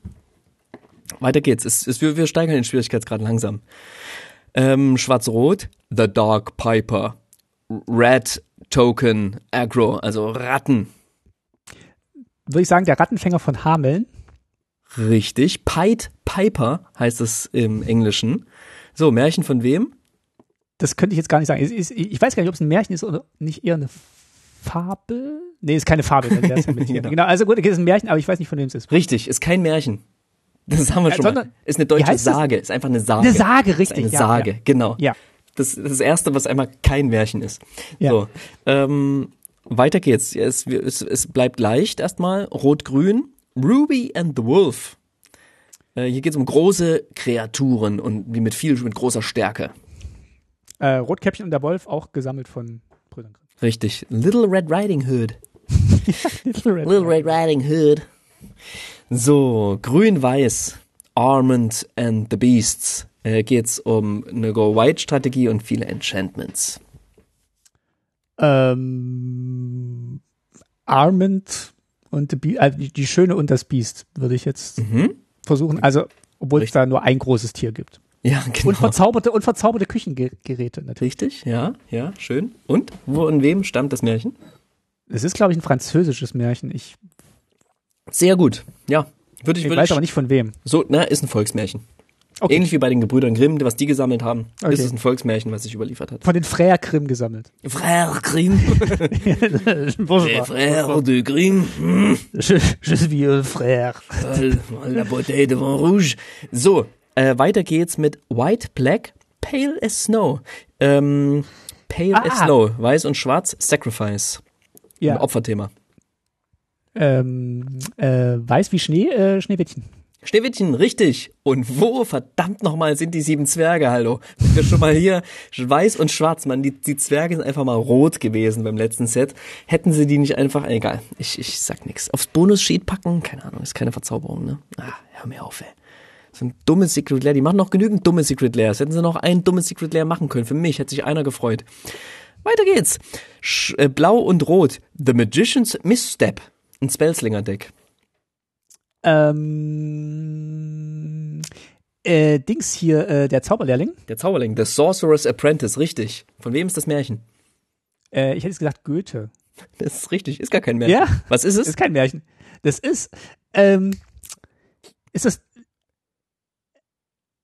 also ich, ich weiß Ja, nicht, in welcher ja, Form es geschrieben ist, ob, ob Ja. eine Ballade ist. Ja, richtig, richtig. Ja, genau. Ich wusste, dass okay. du es richtig. Es ist Eine Ballade von Goethe. Nix Märchen. Ja. Das hat mich total überrascht. Wo kommt das her? Weil es mal einen Disney-Film dazu gab, richtig? Ja, genau, von Ja. Fantasia. Also denken alle Amis, dass es ein Märchen ist. genau. ich hab jetzt von Disney Klingt jetzt doof, klingt jetzt doof. Entschuldigt alle Amerikaner, die uns zuhören. Ähm, ich habe euch nicht gemeint, ich habe nur die Amis von Wizards gemeint. Nein, ist Ganz natürlich irgendwie eine nette, eine nette märchenhafte Welt. So. Ich find's ja schon putzig, welchen Blick die Amerikaner und Amerikanerinnen auf Märchen haben. Walle, Walle, manche Strecke. Ja. Hm? Und auch wie, und auch wie Mark Rosewood über Märchen spricht, das ist immer so, das ist immer so, so ein kindliches Staunen, was so Amerikanerinnen auf die europäischen Märchen haben und dann was ganz Putziges und Drolliges draus machen. Manchmal auch Horrorfilme, aber ich, ich glaube, die, die stehen da einfach verwundert davor und haben gar nicht so richtig Ja. diesen, diesen, diesen mittelalterlichen volkstümlichen Zugang, ja weil die, weil die auch irgendwie erst nach dem Mittelalter angefangen haben. So, äh, hier kommt was Leichtes. Schwarz-Grün. Greater Witch Hunter. Ist ein, ist ein Midrange ähm, Speisedeck. Also Greta ähm, und Food erinnert natürlich so ein bisschen an Gretel von Hänsel und Gretel. Mhm. Aber äh, sie ist natürlich, äh, doch, sie ist ja der Witch Hunter auch im Märchen, ne? Weil sie stößt ja dann die Hexe Ja. in den Ofen. Absolut. Absolut. Und von wem Von ist das Märchen? Auch Gebrüder Grimm. Ja, richtig, genau. So, Rot-Weiß. Brawl at the Grand Ball. ist ein Fire-Agro-Deck. Rot-Weiß. Ganz klassisch. Ja, das ist ähm, Aschenputtel Aschenputtel. Richtig. oder äh, wie es im Amerikanischen heißt, Cinderella. Cinderella. Ja, Auch von wem? Gebrüder Grimm. Ja, Gebrüder genau. Grimm. So, und jetzt wird's nochmal speziell. Grün Ja. und blau. The Kingdom of Storms. Big Mana Value Ramp. Ja, was auch, was, was grün und blau halt immer machen, ne? Viel großes Mana, Riesendinger reinhauen. Also irgendwas mit Riesen. Mhm. Also ich würde es diese Bodenranke nochmal anbringen, aber ich Ja. weiß nicht, ob es die Ja, ist. ist richtig. Ja. Im Englischen heißt das Märchen Jack and the Beanstalk. Wie heißt es Mhm. im Deutschen? Jack and the Beanstalk. Ich glaube Hans und die Richtig, genau. Bohnenranke. Hans, Hans und die Bohnenranke. Woher kommt's? Aus England. Ja, genau, ist ein englisches Volksmärchen. Okay, gut. Das, ich würde sagen, du hast den, du hast den Märchentest bestanden. Das war, ich war schon immer so ein bisschen verwundert und dachte so, hm, hä, ist das mit diesem Zauberlehrling vielleicht doch ein Märchen, was Goethe dann aufgegriffen hat? Also Goethe bezieht sich ja immer extrem oft auf bekannte Narrative so, auch Faust entstammt ja von tausend anderer Narrative so, aber ähm, ja, Genau, da musste ich auf jeden Fall erstmal ein bisschen nachdenken, auch, auch um die Sachen, wie, wie, wie werden sie im Englischen genannt und wie werden sie im Deutschen genannt, irgendwie zuordnen zu können. Cool. Ich habe ja, ich habe ja diverse Märchenbücher hier. Ähm, ich, und ich habe auch eins, das ist noch DDR-Zeiten, das heißt Märchen aus aller Welt. Und das zeigt eigentlich mal, dass, dass halt über dieses europäische und ähm, deutsche Gebrüder Grimm Märchen hinaus mhm. wirklich noch sehr viele fantasievolle Märchen in der Welt existieren, also auch gerade so im asiatischen Raum und ähm, mhm. die tauchen jetzt hier leider nicht auf, die haben wahrscheinlich dann an anderer Stelle ihren Platz, wenn es um dann wieder Sagen geht in, in diesen Kulturräumen, aber mhm. das, wie gesagt, das meinte ich auch gerade, es ist halt ein sehr eingeengter Blick auf dieses mittelalterliche europäische Volkmärchen, ja. was, was, was Eldraine ist. Wir beide sind ja Kinder der DDR tatsächlich, deswegen befinden, fanden sich oder befinden sich womöglich immer noch in unseren ähm, Bücherregalen sehr, sehr viele osteuropäische Märchenbücher. Also mhm. bei mir zum Beispiel bulgarische Märchen, russische Märchen, rumänische Märchen, tschechische ja. Märchen und Märchen. Und äh, das sind schon echt schöne, sehr, sehr spannungsvolle, auch sehr melancholische Geschichten dabei. Und auch wirklich gute Adaptionen von bekannten Märchen, die dann nochmal im, im Russischen auch zum Beispiel adaptiert wurden. Zum Beispiel ähm, ähm, der Zauber von Oz mit dem Zauber von der Smaragdenstadt oder so. Und diese ganze mhm. Geschichte, die daraus noch entsponnen ist und noch viel weiter erzählt wurde. Aber Hä, genau. wo, was, was, was gibt's da? Was ist da die Grundlage? Muss mir mal kurz sagen. Was ist da das, die russische Vorlage? Oder hast du gemeint, ist, dass, es, dass es eine russische Variante nee, der, von Zauber von Ost gibt? Genau, der Zauber der Smaragdenstadt ist quasi die russische Adaption von ähm, dem Zauber von Oz. Ah, okay. Und wurde dann aber in vielen, vielen Bänden wurde diese Welt, die da erschaffen wurde, noch sehr viel weiter erzählt. Also da gibt es deutlich mehr Bände, als Geschichte im Zauber von Oz steckt. Hm.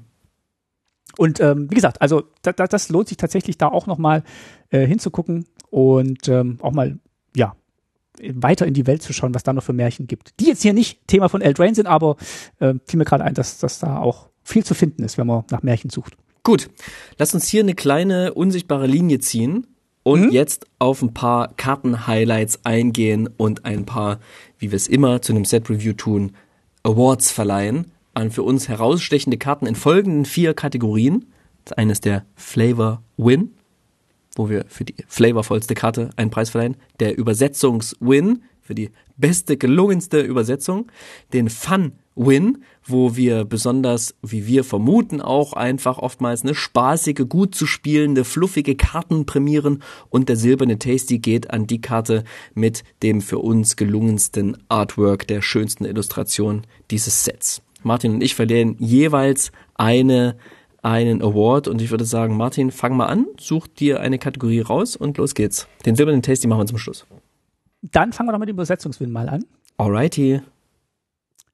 Und ähm, dann mache ich meinen, oder? Ja, leg los. Genau, also wir hatten sie gerade schon und ähm, ich finde, sie steht stellvertretend für ein Wort, das ich sehr gut übersetzt fand und das wir auch in der Vorspeise schon genannt haben. Und zwar ist das, meine Karte ist Greta, die Geißel von Süßholzen. Und ich finde Süßholzen als Übersetzung von Sweet Tooth eigentlich im Deutschen noch besser, weil das eben so diesen, so könnte wirklich ein Dorf in Bayern heißen. Klingt eher nach einem österreichischen Dorf, sorry. Oder so, ja. Ich, ich fahre nach Süßholzen.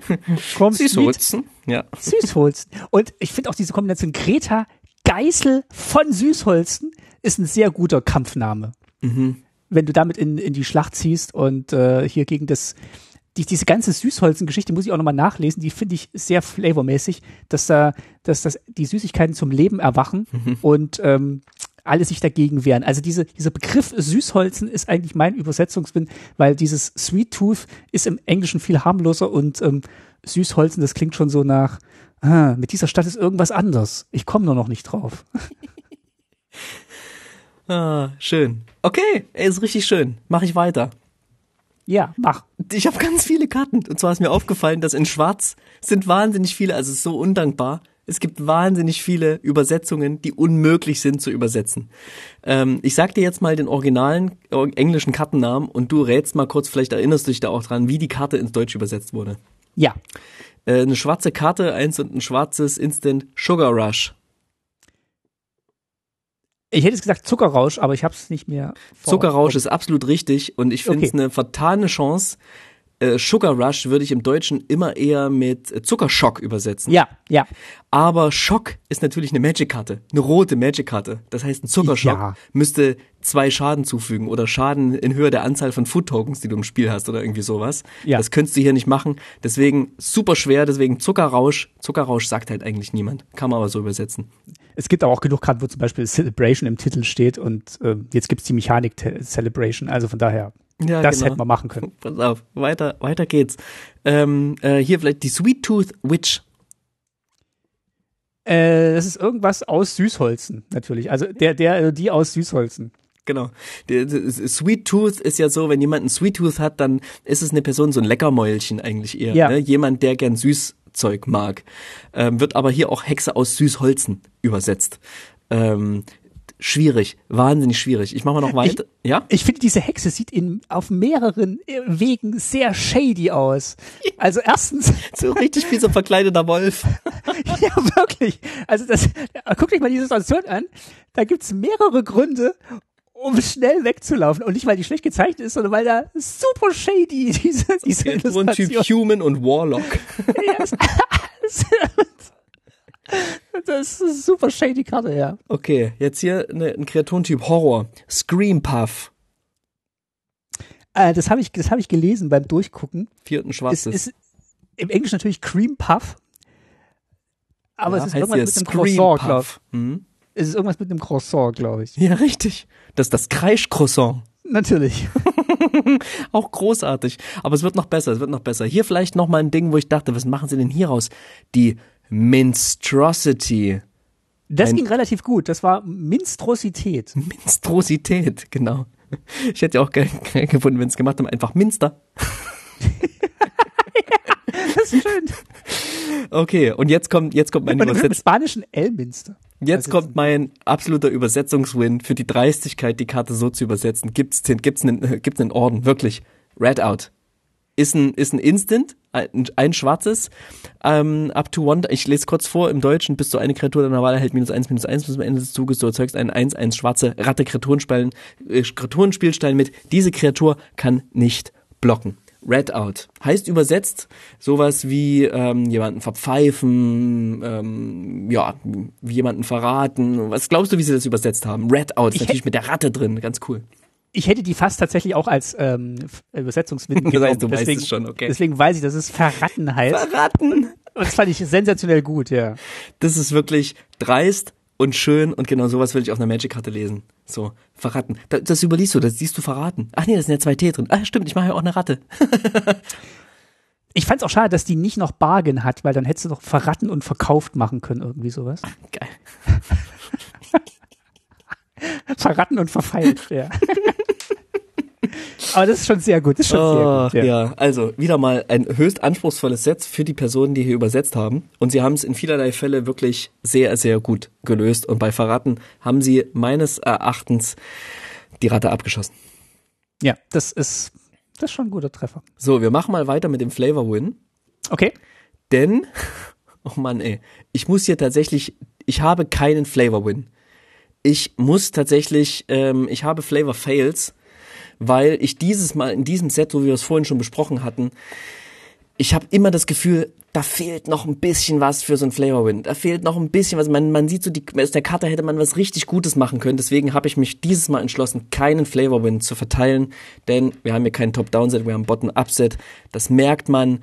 Und, ähm, und ähm, das kommt bei einigen Karten so raus. Ich habe zum Beispiel rausgesucht hier das Karte The End, das Ende. Da erwarte ich was anderes, als was auf der Karte passiert. Oder drei blinde Mäuse ist eine Sage. Sagen, die hier übrigens auch mit drin sind. Und was mache ich in der ersten, in, im ersten Kapitel? Ich erzeuge eine Maus. und dann im zweiten und dritten Kapitel erzeuge ich äh, einen Spielstein, der eine Kopie eines Spielsteins meiner Wahl ist, den ich kontrolliere. Ja, da kopiere ich vielleicht mein Food oder meinen Schatz oder irgendwas, aber ich mache nicht noch eine Maus. Also wenn ich wenigstens in den ersten drei Kapiteln jeweils eine Maus gemacht hätte, wären es ja drei Mäuse geworden. Kann sein, dass hier niemals drei Mäuse rauskommen, sondern nur eine Maus. Und dann erhalten Kreaturen, ich kontrolliere plus eins plus eins und Wachsamkeit bis zum Ende des Zuges. Mechanisch ganz, ganz toll, aber flavormäßig sind das nicht drei blinde Mäuse. Auch das Blind wird hier überhaupt nicht thematisiert in irgendeiner Form. Ja, das, ich habe auch bei den Sagen, also bei den Sagen geht mir auch so diese Abstraktion schon mal ein bisschen zu weit. Also Magic adaptiert die Märchen und dann erzählt's noch in dieser Märchenwelt Geschichten, die auch wieder Anspielungen auf Märchen in dieser Welt sind und wo ich dann irgendwie gar nicht mehr blicke, was ist denn jetzt eigentlich das Ursprungsmärchen, was hier diese drei blinden Mäuse erzählen sollen. Mhm wie, wie geht dieses Märchen? Also wie würde ich dieses Märchen einem Kind erzählen? Oder hier keine schön, Ahnung. Ich habe ich hab noch eins nur um mein um nur, nur um das zu untermauern, eine wunderschöne Karte. Sir Macrone, Beenderin des Mahls. Ja. Wie heißt sie im Englischen gleich nochmal? Ich bin beim deutschen Titel einfach so hängen geblieben. Ähm, ähm, äh, The Ginger, The Ginger. Ja. Genau. Sir Macrone, die Beenderin des Mahls ist eine, ist eine legendäre Artefaktkreatur, Speise und Ritter. Bisher alles richtig gemacht. 3-1. Klasse, wirklich toll. Ähm, ähm, so Makrone Beenderin des Mals verursacht Trampelschaden. Yes. Äh, ist dargestellt auf einem Pferd, auf so einem, auf so einem Lebkuchenpferd irgendwie drauf. Und ähm, ja, so, so eine weib, weiblich aussehendes äh, ähm, Lebkuchenmännchen sagt man dann Lebkuchenweibchen? Das klingt irgendwie abwertend, sage ich Gab's nicht. auch schon in dem Trailer zum ersten Film. Ja, genau, genau. Trailer. Hat jetzt endlich eine eigene Karte auch. Voll gut, alles richtig. Hat Fluchsicherheit. Okay, gut, von mir aus. Hat Eile? Ja, auf jeden Fall. Solange ein Gegner einen Planeswalker kontrolliert. Why, tell me why? Ich weiß es nicht. Ist das Garok, der gerade zur Tür reinplatzt? Das habe ich auch gedacht, war mein erster Gedanke. Hä? Immer wenn ein anderes Artefakt, das du kontrollierst, aus dem Spiel auf einen Friedhof gelegt wird, lege eine plus 1 plus 1 Marke auf Soma Krone und wende Hellsicht 1 an. Heißt das, sie wird wütend und stärker? Und woher? Ja, wenn du andere, äh, wenn du andere ähm, Lebkuchen. Ja, Food Tokens, Food Tokens bezogen. Aber ne? ja, also wäre jetzt meine Erklärung. Genau, Hellsicht 1 verstehe ich auch hier nicht. Aber ist halt so ein Add-on, so mechanisches noch hinten dran geschrieben. Und ähm, ich kann sie für zwei Tappen opfern und Lebenspunkte in Höhe ihrer Stärke dazu erhalten. Also ja. irgendwie haben sie so viel richtig gemacht, aber es sind so ein paar Sachen drin, die ich nicht verstehen kann. Und deswegen gibt es diese Folge von mir keinen Flavor-Win. So, ich hoffe, du hast einen. Ich habe einen und der ist aber auch relativ unspektakulär. Also bezieht sich nicht auf ein Märchen. Ich fand das einfach eine schöne Karte. Ähm, weil die auch Karten so. habe ich auch einige gefunden, ja. Also, äh, sagen wir, schöne Karte im Sinne von, das, das, das beschreibt so eine Situation in so Märchen. Mhm. Das, das fand ich schön. Okay. Das Begegnung mit der Wildnis. Äh, zwei ja. Grüne mhm. für eine Hexerei. Ich schaue mir die obersten fünf Karten deiner Bibliothek, äh, meiner Bibliothek an. und dann kann ich davon eine Kreaturenkarte ins Exil schicken. Und den Rest kommt dann in die Bibliothek und dann kann ich die ins Exil geschickte Karte in meinem Zug wirken und im nächsten Zug oder zu, nee, zu Beginn der nächsten Kampfphase in meinem Zug fügt die Kreatur ähm, Schaden in Höhe ihrer äh, Stärke einer anderen Kreatur zu. Also ich stoße auf eine gefährliche Kreatur in der Wildnis mhm. und die kämpft dann, äh, die, die erschreckt dann und ähm, kämpft dann gegen eine andere Kreatur. Das, das finde ich eine schöne, Ab eine schönere Abenteuergeschichte als auf vielen Abenteuerkarten, die auf dieser Hexereikarte erzählt wird. Es ist, ist einfach nur ein Fight-Spell oder, oder ein Punch-Spell, aber super schön erzählt, wie der funktioniert. Und das, ist zwar super viel Text, aber. ja, auf jeden Fall. Auf der grünen Karte. Eins, zwei. Aber ich verstehe, was passiert. Und es ist halt einfach eine schöne Geschichte, die da erzählt wird. Und das fand ich, das hat mich angesprochen. Zehn Zeilen Text. Ja, wenn du dir meine Bibliothek angucken würdest, dann wäre die Wahrscheinlichkeit groß, dass es wirklich eine, Begegnung mit der Wildnis wäre bei mancher meiner ja. Bibliotheken. ja, schön. Kann ich voll, kann ich voll akzeptieren. Ja, ist wie gesagt nichts Spektakuläres, aber ich fand's schön. Ja, genau. auch, auch eine Karte, die ich mir näher angeschaut habe. Dann äh, wähle ich jetzt als letztes den Übersetzungswin, ne? bevor wir dann zum den Funwin. Ach stimmt, wir haben äh, den Funwin, ja genau, bevor wir dann zum äh, mhm. sehen Tasty kommen. Do it. Mein Funwin ist ähm, die Essensschlacht. Ich glaube, die, ähm, die, die funktioniert schon, wenn du nur eine hast, aber wenn du diese Rare mehrmals aufmachen solltest im Draft, funktioniert es wahrscheinlich noch besser. Also kostet eins und ein rotes für eine Verzauberung.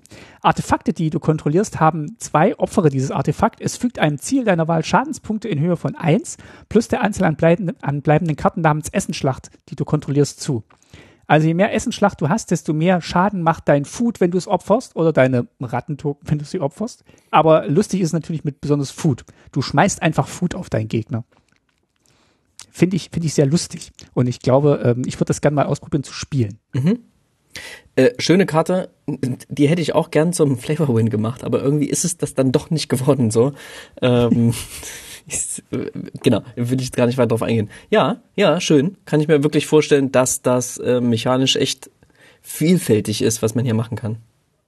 Genau, also ich würde es ich würd's gerne probieren und ähm, fand, ich, fand ich lustig. Genau, was hast du? Und zwar habe ich ähm, als Fun-Win einer Karte, wo ich glaube, dass sie sich echt ganz cool spielen wird, den anspruchsvollen Geldgeber. Mensch, Adliger. Ist eine Kreatur, ähm, die ist ankommen, kostet zwei und ein weißes, für eine zwei, hat Power Toughness zwei und drei. Und zu Beginn meines Versorgungssegmentes und falls ein Gegner mehr Länder kontrolliert als ich, erzeuge ich einen Schatzspielstein. Das ist eine richtig coole Variante, ähm, in Weiß sozusagen ähm, Mana zu erzeugen und irgendwie innerhalb der, der weißen Farbidentität bleibend ähm, den anderen Farben so ein bisschen genau Paroli bieten zu können, indem man hier so ein bisschen ja rammt mit Schätzen eben. Das, also allein das finde ich schon mal richtig gut. Ist wie so ein wie so ein softes Landtax irgendwie, ähm, ohne dass man sich jetzt Länder aus der Bibliothek rauszieht, was sich sehr grün anfühlt irgendwie, aber es fühlt sich wie sehr weiß an. Ne, es ist so ein bisschen wie so ein wie so ein Taxing irgendwie. Hey, du hast mehr Länder, du musst mir jetzt einen Schatz geben. So, das finde ich irgendwie ganz ganz cool. Und es hat noch eine weitere Fähigkeit für zwei und ein weißes. Bestimme ich einen anderen Spieler das ist schon mal immer, immer gut, wenn, wenn, wenn, wenn, wenn eine Zeile so losgeht, bestimme einen anderen Spieler. Martin, du. Er übernimmt die Kontrolle über einen Schatz meiner Wahl, den ich kontrolliere. Das ist geil.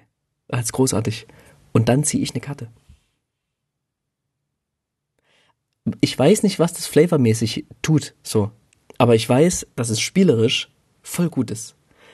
Wir können nämlich einen Deal machen. So, ich kann dir nämlich dann in einem Commander-Match kann ich sagen, hey Martin, ich tue dir einen Gefallen, ich gebe dir einen Schatz.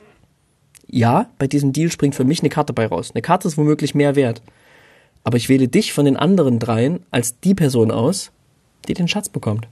Kannst du mitmachen, was du möchtest. Das ist gut. Das macht Politik am Tisch. Und das ist interessant.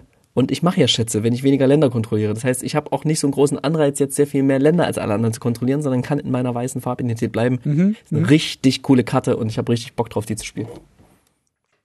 Zahlst du vier für, einen, für eine Karte, ne? So ein bisschen. Schon teuer. Vier? Ja, ja, ja, aber ich ziehe auch sehr gern Karten. Das ist richtig. Und ähm, gerade in Commander, wenn man stecken bleibt, dann ist dir eine Möglichkeit, eine Karte zu ziehen, wichtiger als eins deiner, ja, womöglich sieben Mana, die da rumliegen. Den zweiten Teil verstehe ich auch nicht, aber es ist ja auch nicht der Flavor-Win, es ist ja der Fun-Win und ich glaube, da ist es auch äh, richtig aufgehoben. Das funktioniert, glaube ich, tatsächlich in Multiplayer-Spielen sehr, sehr gut. Ja, genau. Das ist es. Sehr gut. So, Silberner Tasty. Ich fange ja. an. Ich fange okay. an. Also die, die, die Auswahl war sehr, sehr groß, muss ich in dem Fall sagen. Ne? Es gab wahnsinnig viele tolle Artworks. Wusstest du, dass ähm, zahlreiche wusstest du, dass zahlreiche Karten, ähm, vor allem diese Full Art Basics, dass die tatsächlich aus Papier ausgeschnitten wurden, beleuchtet und abfotografiert sind? Nein. Das sind keine gemalten Illustrationen, sondern das sind tatsächlich von einem Künstler. Hat auch Wizards neulich ein Video auf Axe Twitter gepostet. Ähm, die, die Mischung aus X und, und äh, Twitter ist doch Twix, oder? Ich nenne es jetzt einfach Twix. Ich nenne es einfach Twix. Haben die auf Twix gepostet, ähm, wie diese Person im Zeitraffer gezeigt, so ein Papierkunstwerk vorbereitet. Und das sieht wirklich ganz spektakulär aus. Das kann ich dir nur empfehlen und können wir auch gern verlinken. So, es gab viel Auswahl, aber gewonnen hat Ego Drain, Ego-Entzug von Valera äh, Ludfolina. Okay. Ich sag kurz, was die Karte macht, damit ihr sie in voller Gänze einmal ähm, gehört habt. Ego-Entzug kostet ein schwarzes Mana und ist eine Hexerei. Die ist Ankommen. Ein Gegner deiner Wahl zeigt seine Hand offen vor. Du bestimmst davon eine Nicht-Landkarte. Der Spieler wirft die bestimmte Karte ab. Falls du kein Feenwesen kontrollierst, schicke eine Karte aus deiner Hand ins Exil. Ähm, Flavortext, du hast dein Leben vergeudet. Mal sehen, ob ich es gewinnbringender einsetzen kann. Und darauf sieht man eine Illustration. Ähm, die nicht so leicht ist zu beschreiben, denn wir sehen eine Art, ja, männliche Gestalt im Vordergrund, deren Gesicht aber, ja, sich so ein bisschen mm, verzerrt, verzieht, in, in so Fäden auflöst, denn von hinten wird diese Gestalt von einer Art, ja, von, von einer mystischen, feenartigen Gestalt mehr oder weniger umarmt, beziehungsweise nicht umarmt, sondern ihre Hände werden vor das Gesicht dieser Person gesetzt und diese Hände sind so ganz fahl. Insgesamt sind die, ist die Haut hier von diesem Mann und auch von dieser, von diesem Feenwesen sehr fahl dargestellt und ähm, die haben so ganz viele kleine Adern, man sieht so die Knochen dieser Hand und lange Fingernägel, ja, aber die hält sie bloß davor und scheint diese Person zu verzaubern, scheint ihr sozusagen ne, das Ego zu entziehen. Und ähm, ihre Arme lösen sich auf in eine Art ja astartige Gewächse, so, das sieht sieht sehr sehr interessant aus. Und diese Person, die starrt uns über diesen Kopf des Mannes hinweg mit gelb leuchtenden Augen an. Ihre Haare sind so eine Art hölzerne, wurzelartige Krone, sehr, sehr symmetrisch alles illustriert und hat dann noch so ein Gewand, so eine Art Talar um, ähm, mit so Stickereien, Blumenstickereien darauf. Sehr, sehr edel wirkt das alles, mit sehr wenigen Farben illustriert. Wie gesagt, die Hauttöne sind sehr blass, weiß, es ist sehr kontrastreich, der Hintergrund ist schwarz und es schwirren dann nur so kleine gelbe Lichtpunkte herum und diese gelben ähm, Augen, die starren uns eben sehr, sehr, ja, die, die, die sind so richtig stechend, starren die uns an. Und mit, mit einfarbig stechenden Augen hatten wir ja schon so ein paar andere Karten besprochen, ähm, die nicht so gut ankamen. Ich glaube allerdings, dass diese Karte hier wirklich ein absolutes Highlight ist. Ähm, die ist mir derart ins, ins, ins Auge gestochen, äh, dass ich mich mit dieser, mit dieser Person, die das illustriert hat, äh, ich sag nochmal Valera Lutfulina, enger, äh, näher befasst habe und habe gesehen, die hat schon sehr, sehr viele Artworks für Magic gemacht. Und wenn man sich schaut, was sie für Artworks gemacht hat, könnte ich wirklich keins dieser Artworks so zusammenbringen, dass ich sagen könnte, das hat diese eine Person gemacht. Ähm, eins sieht sehr danach aus, als hätte es irgendwie Ekaterina Burmak gemacht. Eins sieht danach aus, als hätte es irgendwie Sepp McKinnon gemacht. Eins sieht danach aus, als hätte es irgendwie, ja, genau, irgendeine andere Person von Wizards illustri äh, für Wizards illustriert. Also es ist sehr, sehr vielfältig, was sie macht. Und das gefällt mir an ihr, ist auf jeden Fall eine kleine Entdeckung für mich und hat zum Beispiel auch ein ganz tolles äh, alternatives Artwork angefertigt für Bankrupt in Blood, was ähm, nie auf eine Karte gekommen ist und was ich auch so gar nicht finden konnte auf einer Karte, aber für Magic gemacht wurde. Und das findet sich auf ihrer, ähm, werde ich hier als Kapitelmarke auch mal einfügen, zusätzlich. Und ähm, das findet sich auf ihrer ähm, Artstation-Seite. Ja, interessant, ganz tolle Illustration und etwas, was ich hier so in Eldraine gar nicht erwartet hätte. Mein silberner Tasty geht an Valera Lutfulina. Gefällt mir sehr gut. Ähm, ist wirklich eine sehr mystische Karte. Mhm ähm, wie du es beschrieben hast, ganz, ganz toll. Schöne Auswahl. Ich habe erstmal eine Honorable Mention bei mir. Ja. Heute machst und du zwar, ja. Und zwar ähm, hat Schaefer Brown ähm, mehrere Karten illustriert in so einem Kinder äh, Märchenbuch-Stil. Also sehr, sehr, mhm. sehr, äh, ja. wie du schon gerade gesagt hast, also wirklich sehr, sehr klare Formen, äh, irgendwie so ein bisschen kindlich gemalt und es ist auch so sein Stil und es passt sehr gut. Und meine Lieblingskarte von denen ist der Schleichangriff. Ja, ganz großartig. Hm. Wo dieser Oger, dieser Riesenoger hinter diesen drei Rittern sitzt und sich aus seiner Sicht sehr gut, aber dann doch sehr schlecht verkleidet hat, indem er einfach so ein paar Büsche hochhält. der sitzt da nackt. Der sitzt erstmal da nackt, muss man sagen. ja, und im Englischen ist es, also im Deutschen ist der Flavortext, Korlak bereitete sich sorgfältig darauf vor, die neue Hinterhaltstrategie auszuprobieren, von der er gehört hatte. Ist nicht ganz so lustig. Im Englischen ist es, ähm, die hat es gerade rausgesucht, Korlak carefully prepared to try the new M-Bush-Strategie he'd heard about. Also ich, ich bin ein Bush-Strategie. Ach, M, also I am. So M, M, Bush. Bin Bush, genau. Bin Bush, ja. Das ist super lustig. Und diese ganzen Karten sind einfach super lieb und äh, super niedlich anzuschauen. Mhm. Und ähm, ähm, die Website von Schaefer Brown ist auch total niedlich, wie er sich selber gemalt hat. Also äh, schaut da mal rein. Das ist ein ganz toller. Witzig, ja. Ist ein sehr individueller Stil und äh, hier passt er halt sehr gut für diese Märchengeschichte. Und ähm, gewonnen hat aber bei mir. Ja. Iris Compete, die hat schon öfter was illustriert in diesem Buntstift, Bleistift-Stil, den ich sehr mag und hier mhm. besonders sehr schätze für Illustrationen, die sich halt um Märchen drehen. Ich habe nach einem Illustrationsstil gesucht für diesen Preis, der halt auch in einem Märchenbuch auftauchen könnte und bin da ein, einmal über Schaefer Brown gestolpert und dann über Iris Compete, die auch schon vorher ähm, ganz viele Karten gemacht hat, die mir da noch gar nicht so als ihre Illustration aufgefallen sind. Ähm, der Feywild Trickster ist mir damals aufgefallen, den fand ich, den fand ich sehr, sehr schön, ähm, weil der auch so dieses ganze Feenhafte und ähm, ja, bisschen, bisschen mystische und äh, auch so europäische Folklore so ein bisschen beinhaltet. Und äh, sie selber ähm, kommt auch aus Europa. Jetzt muss ich mal ganz kurz gucken. Hm, ich hatte das gegoogelt. Warte noch mal ganz kurz. ich finde ja von ihr aus dem letzten Eldraine-Set den Brazen Borrower, der damals eine der ja. stärksten Karten war, habe ich damals gezogen und für 20 Euro verkauft. Äh, den hatte sie auch illustriert in der ähm, ähm, Special Frame Variante. Show, Showcase Variante. Genau, und sie kommt halt sehr so aus diesem ähm, europäische, nordische Mythologie, Feenwesen, Fabelwesen. Schaut da wirklich mal auf ihre Seite. Die hat ganz tolle Bücher schon gemacht dazu mhm. und äh, so Studien und so Skizzen und das sind alles total fantasievolle Wesen. Also ich finde, ähm, die Sachen, für die, für die, die sie für Magic gemacht hat, sind noch nicht mal ihre stärksten und die sind schon richtig, richtig gut. Mhm. Und mir haben halt diese vergnügten Baden, die haben mir halt sehr, sehr gut gefallen, weil diese, diese, diese Märchenwelt äh, zeigen, dass da stehen so ein paar große, seltsam gewandte Künstler auf dem Marktplatz und die, die, die Menschen schauen zu und dann Lampions leuchten im Hintergrund und ähm, mhm. das hat mir einfach gefallen, wo ich das angeschaut habe und ähm, dieser, dieser Stil passt, passt sehr gut. Sie hat auch mehrere Illustrationen in diesem Set mhm. gemacht. Wollte ich gerade sagen, ja. Genau. Ziemlich also viele. Warte mal, so mhm. kurz. Eins, ja, zwei, ja. drei, vier, fünf, sechs, sieben. Wow. Das Food Coma hat sie unter anderem gemacht, wo diese, diese Schafsbienen, wie die aussehen, äh, so Blüten schlafen. Ja, das ist auch total niedlich und äh, Titanic Growth fand ich auch eine ganz tolle Illustration. Ähm, also schaut euch das mal an. Busy ähm, as a Bumble Sheep. Sorry, ich bin gerade hängen geblieben ja. an diesen, an diesen, sind tatsächlich Schafsbienen, ja. Ähm, also ganz, ganz, äh, ganz, ganz toll und für mich äh, der silberne Tasty in diesem Set. Ja, cool. Wirklich schön.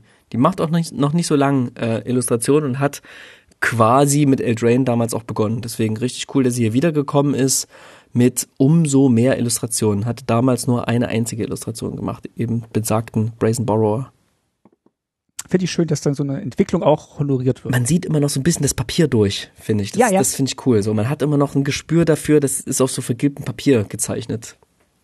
Sehr luftige, sehr luftig, was sie tut. Cool. Das war's. Das war unser äh, Set-Review äh, ähm, zu Wilds of Eldraine. Irgendwelche letzten Gedanken zu, ähm, diesem, zu diesem Teil der, der Folge? Äh, ich ich mag's, ich find's schön. Mich hat's überrascht, dass wir schon wieder in Eldraine sind, ganz ehrlich gesagt. Ich hätte es, mich, mich hätte es nicht erwartet so. Ich hätte erwartet und gehofft, dass wir erstmal nach Takir reisen, aber darauf müssen wir noch ein bisschen warten. Ähm, schön, dass wir da sind. Ja, ich find's auch schön. Ähm, ich fand das erste noch ein bisschen mehr ähm, in die Mitte getroffen, was so den Flavor-Aspekt hm, belangt. Das hat er auch mehr Zwerge. Muss man auch mal hier an der Stelle nochmal sagen. Vielleicht, vielleicht ist es tatsächlich das Geheimnis. Ich, das also ist das Geheimnis, ja. Ich war überrascht, enttäuscht von dem Flavoranteil in diesem Set. Ja, das ich hätte es nicht auch. erwartet. Yep. Und, und hauptsächlich halt bei den Mechaniken. Weniger bei individuellen Karten, da sind wirklich witzige Sachen drin, aber so diese Kohärenz ähm, und das Zusammenpassen von Flavor Spiel und Flavor ähm, Story ähm, ist bei mir diesmal nicht aufgegangen. Und das hatte ich lange nicht bei einem Set. Wir sind einfach sehr verwöhnt und ich sag's, ich sag's immer wieder so, die besseren Sets sind die Top-Down-Sets und vielleicht ist das einfach die neue Identität von, von Magic, dass die Spielenden, inklusive uns, vielleicht das erwarten und das auch mittlerweile gewöhnt sind und das ist einfach geiler, wenn man es mit Story verbinden kann. Dann kann man sich die Mechanismen auch leichter merken und vergisst nicht das Hellsicht 1 auf der Lebkuchenkriegerin. Ja, andererseits hatte ich auch bei anderen Top-Down-Sets weniger weniger Probleme, teilweise die, die Intention der Mechanismen zu erraten oder zu erkennen in den Karten. Aber was soll's? Es spielt sich bestimmt super und ich freue mich auf meinen ersten Draft. Ja, sehr schön. Dann kommen wir zur Nachspeise Und äh, wir reichen natürlich äh, die, die neunte unbekannte äh, Rolle in diesem Set, die Biskuit-Rolle. Ich dachte, die Rolle vorwärts. die Rolle.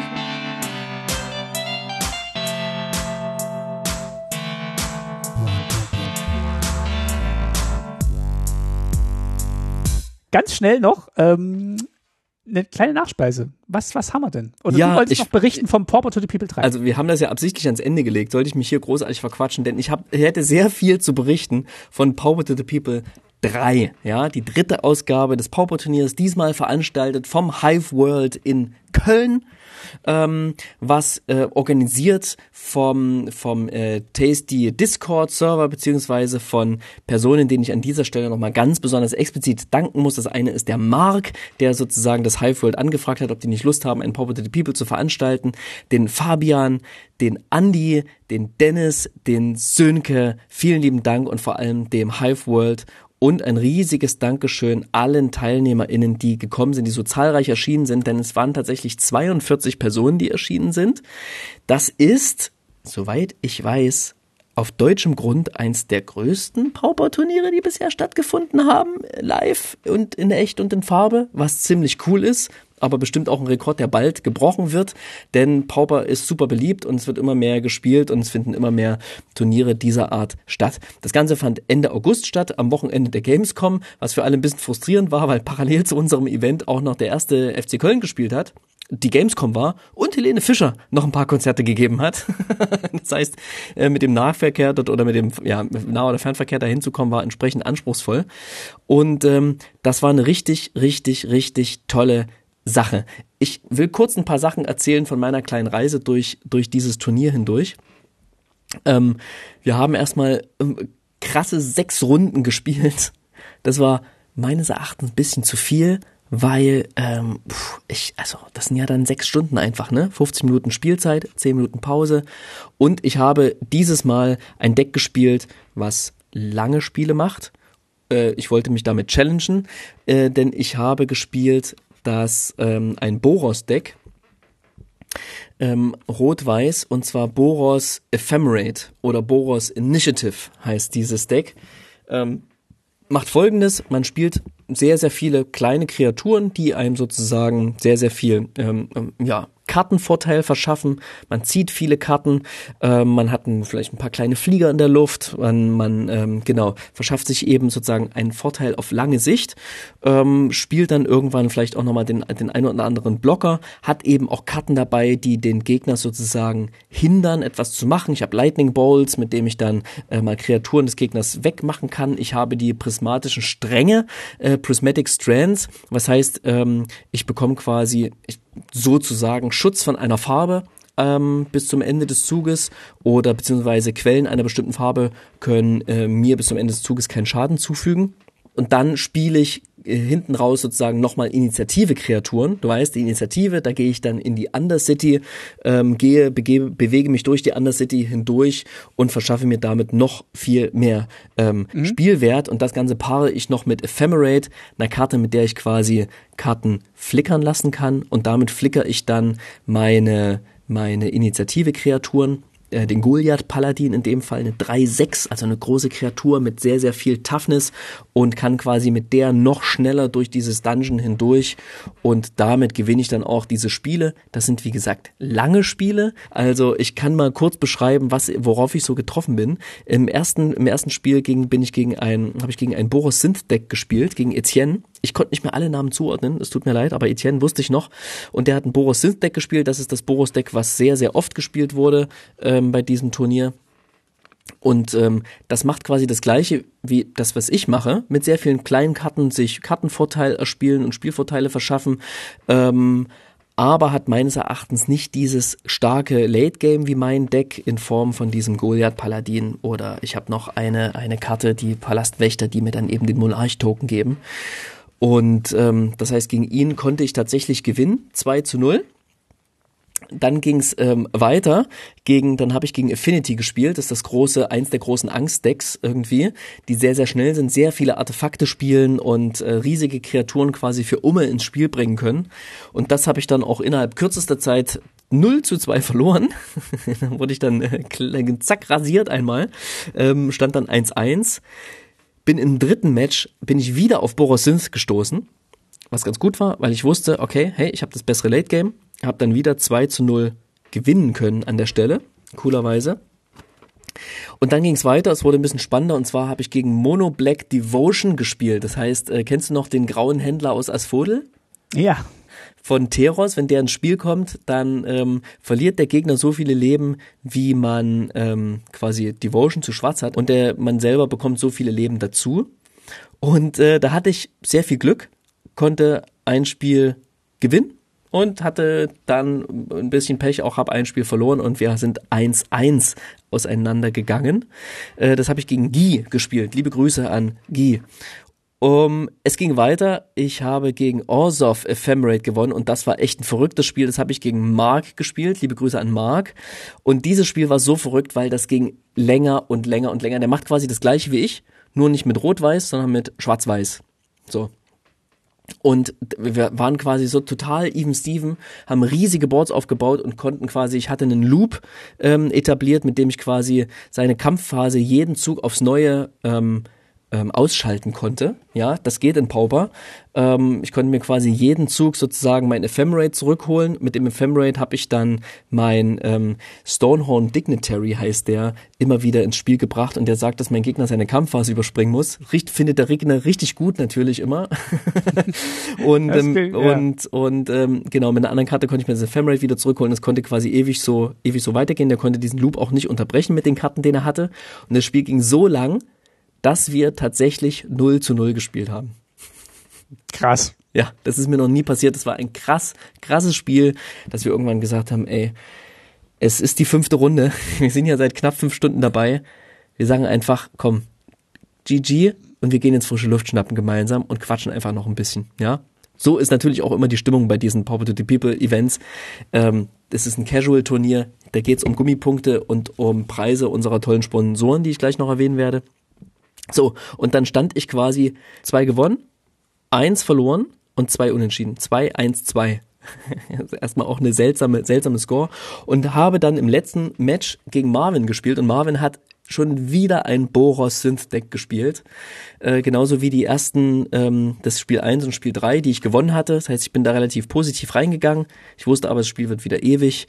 Und ähm, dieses erste Spiel war einfach wirklich, es ging ewig und das war großartig und ähm, es war total verrückt, denn es ging eine ganze Weile hin und her. Er hat, seine kleinen, er hat seine kleinen Value Engines gespielt, ich habe meine Value Engines langsam aufgebaut. Ähm, ich war auf 16 Leben und dann zündet er plötzlich vier Galvanic Blasts. Kennst du die Karte Galvanic Blast? Ähm, nee, nicht, ich wusste jetzt nicht, was sie macht. Die macht quasi im Ziel deiner Wahl ähm, zwei Schaden für ein rotes Mana. Wenn du allerdings drei Artefakte oder mehr kontrollierst, dann macht sie vier Schaden. Ich war bei 16 Leben und er hat viermal vier Schaden auf mich geschossen. Und ich hatte noch ein weißes Mana offen. und ich konnte quasi im letzten Moment sozusagen für das eine weiße Mana mein Ephemerate spielen. Dann habe ich meinen ähm, äh, ähm, Inspiring Overseer geflickert das heißt, wenn der ins Spiel kommt, zieht er mir eine Karte und macht mir ein Leben. Konnte mir quasi ein Leben machen und ähm, konnte im Laufe dieses Spiels tatsächlich wieder Stück für Stück hochklettern auf sieben Lebenspunkte. Konnte ähm, mich wieder ziemlich stabilisieren. Er hat mir nach wie vor Druck gemacht, hat dann aber leider letztlich dieses Spiel doch noch gewonnen, weil ich einfach meine, mein Late Game meine Goliath-Paladine, die mich ins Dungeon wandern lassen und mir damit den großen Spielvorteil verschaffen, einfach nicht gezogen habe. Die lagen einfach, drei von denen waren die untersten drei Karten meines Decks. und eine lag auch noch irgendwo in den untersten zehn mit drin rum. Und dann hat er dieses Spiel gewonnen. Wir waren irgendwie, hm, keine Ahnung, ich weiß nicht, wie lange haben wir da gespielt. Knapp 40 Minuten oder sowas äh, an diesem einen Spiel. Haben noch ein letztes angefangen und ähm, genau, das hat er dann tatsächlich in Windeseile noch gewonnen. Ich war komplett durch. Das heißt, am Ende stand ich 2 zu 2 zu 2. Bin dann, warte, jetzt muss ich mal kurz gucken, welchen Platz ich gleich nochmal belegt hatte. Äh, bin 27. geworden von, ähm, äh, hier steht 44. 44 waren angemeldet, 42 haben tatsächlich mitgespielt. Ähm, und äh, Marvin, gegen den ich gespielt hatte, der ist Zwölfter geworden. Das heißt, wenn ich dieses Spiel geworden, gewonnen hätte, wäre ich jetzt wahrscheinlich auch in die oberen Plätze mit reingekommen. Aber so bin ich auf dem guten 27. Platz gelandet. Es hat wahnsinnig viel Spaß, Spaß gemacht. Ähm, Nochmal ein großes Dankeschön an die ersten acht Platzierten. Das sind Tom, Marc, Sebastian, Roman, Christian, Verena, Marc und Joanna. Vielen, vielen ähm, äh, Dank, dass ihr mitgemacht habt. Auch an die anderen, an die übrigen äh, 34 Personen da war nämlich ausgeschlossen 33 Personen. Herzlichen Glückwunsch. Das große Deck, was gewonnen hat, war Dimir Terror. Die ersten drei Plätze haben alle mit Dimir Terror gewonnen, was auch eine Aussage darüber ist, wie stark dieses Deck ist. So, jetzt genug des Berichts über Power to the People. Nochmal ein großes Dankeschön an unsere Sponsoren. Wir wurden gesponsert von Card Market, von Ultimate Guard, von World of Dice und von Zauberhand. Vielen, vielen Dank für eure Unterstützung in Form von äh, Sachpreisen und Gutscheinen. Ähm, das waren Playmats, Sleeves, geile Boxen, wirklich richtig schönes Zeug, was man gern nimmt und alle hatten eine richtig gute Zeit und das Pauper to the People 3 war mit Sicherheit nicht das letzte. Wann und wo das nächste stattfindet, das werden wir rechtzeitig genug ankündigen. Ähm, aber ja, vielleicht wird es im Hive World in Köln künftig eine regelmäßige Paupergruppe geben, sagt einfach dem Besitzer oder demjenigen, den ich kennengelernt habe, das war der Christopher, super korrekter Typ, der hat auch noch ohne Ende, der hat noch Booster draufgehauen und der hat noch Store Credit als Preise mit oben draufgehauen. Hätte der überhaupt nicht machen müssen, hat er trotzdem gemacht. Was für ein cooler Laden, geht da hin und wenn ihr Bock habt, Pauper zu spielen, sagt ihm einfach Bescheid dann wird es dort ein regelmäßiges Pauper-Event geben. Ja, das war eine, das war eine große Biskuitrolle. Ja. Ja, genau. Das war ein richtig, richtig tolles Event und wir hatten alle wahnsinnig viel Spaß. Man ist so richtig euphorisiert da rausgegangen und dachte sich mal wieder, hey Pauper, hey, wahrscheinlich ist es doch das beste Format Magics. So klingt's, wenn du es davon, wenn du davon berichtest, auf jeden Fall. Na, immerhin. Okay, dann ähm, bedanken wir uns auf jeden Fall noch bei allen, die uns ähm, ja, Kommentare schicken, die uns äh, zuhören, die uns weiterempfehlen und äh, natürlich auch besonders die, die uns bei Steady unterstützen. Und das sind in dieser äh, in dieser Berichtsperiode der Patrick, der Dominik, der Dominik, der Patrick, der Dominik, der Simon, der Dennis, der Axel, der Sönke, der Lutz und der Daniel. Vielen herzlichen Dank. Für Dankeschön. euch gibt's noch, für euch gibt's noch eine Folge Booster Spaß, die wir noch aufnehmen werden. Ähm, vielleicht nicht direkt im Anschluss, sondern äh, in einem äh, de demnächst. Aber die kommt auf jeden Fall für euch noch. Und wenn ihr auch hören wollt, wie wir Booster aufmachen und drüber sprechen und äh, Bezüge zum aktuellen Set darin suchen, dann ähm, ja, unterstützt uns gerne bei Steady und äh, helft mit, dass dieser Podcast am Laufen gehalten wird. Ja. Vielen, vielen Dank. Danke euch. Das könnt ihr auch tun und zusätzlich unterstützen könnt ihr, indem ihr uns eine Bewertung hinterlasst je nachdem, wo ihr diesen Podcast gerade hört, Apple Podcasts, ähm, Spotify, wo auch immer, in, im, auch im Podcatcher, im Podcatcher eurer Wahl. Ihr könnt uns natürlich auch gerne einen Kommentar auf unserer Website hinterlassen, auf www.tastymtg.de oder auf Twix. Ne? So nennen wir das jetzt einfach. Twix. Da könnt ihr uns auch einen Kommentar hinterlassen. Solange es Twix noch gibt und solange wir dort noch äh, äh, posten dürfen, ohne 100 Euro im Monat zu bezahlen, weil nur das verifiziert einen ja auch wirklich als echten Account, dann, dann ähm, könnt ihr uns da folgen und dort auch mit uns kommunizieren. Genau, und wir hören uns wieder zur nächsten Folge, wenn wir über die Story von Wilds of Eldraine sprechen mm, und da noch ein bisschen in die Details gehen, was auf den Story Spotlight-Karten passiert. Sehr schön. Bis dahin nicht nur Minstrositäten essen, sondern auch Karten spielen. Die Gegner mal verraten. Nee. Macht's gut. Viel Spaß bei eurem, bei eurem Ausflug nach Eldraine. Lasst euch fuden. Tschüssi. Tschüss.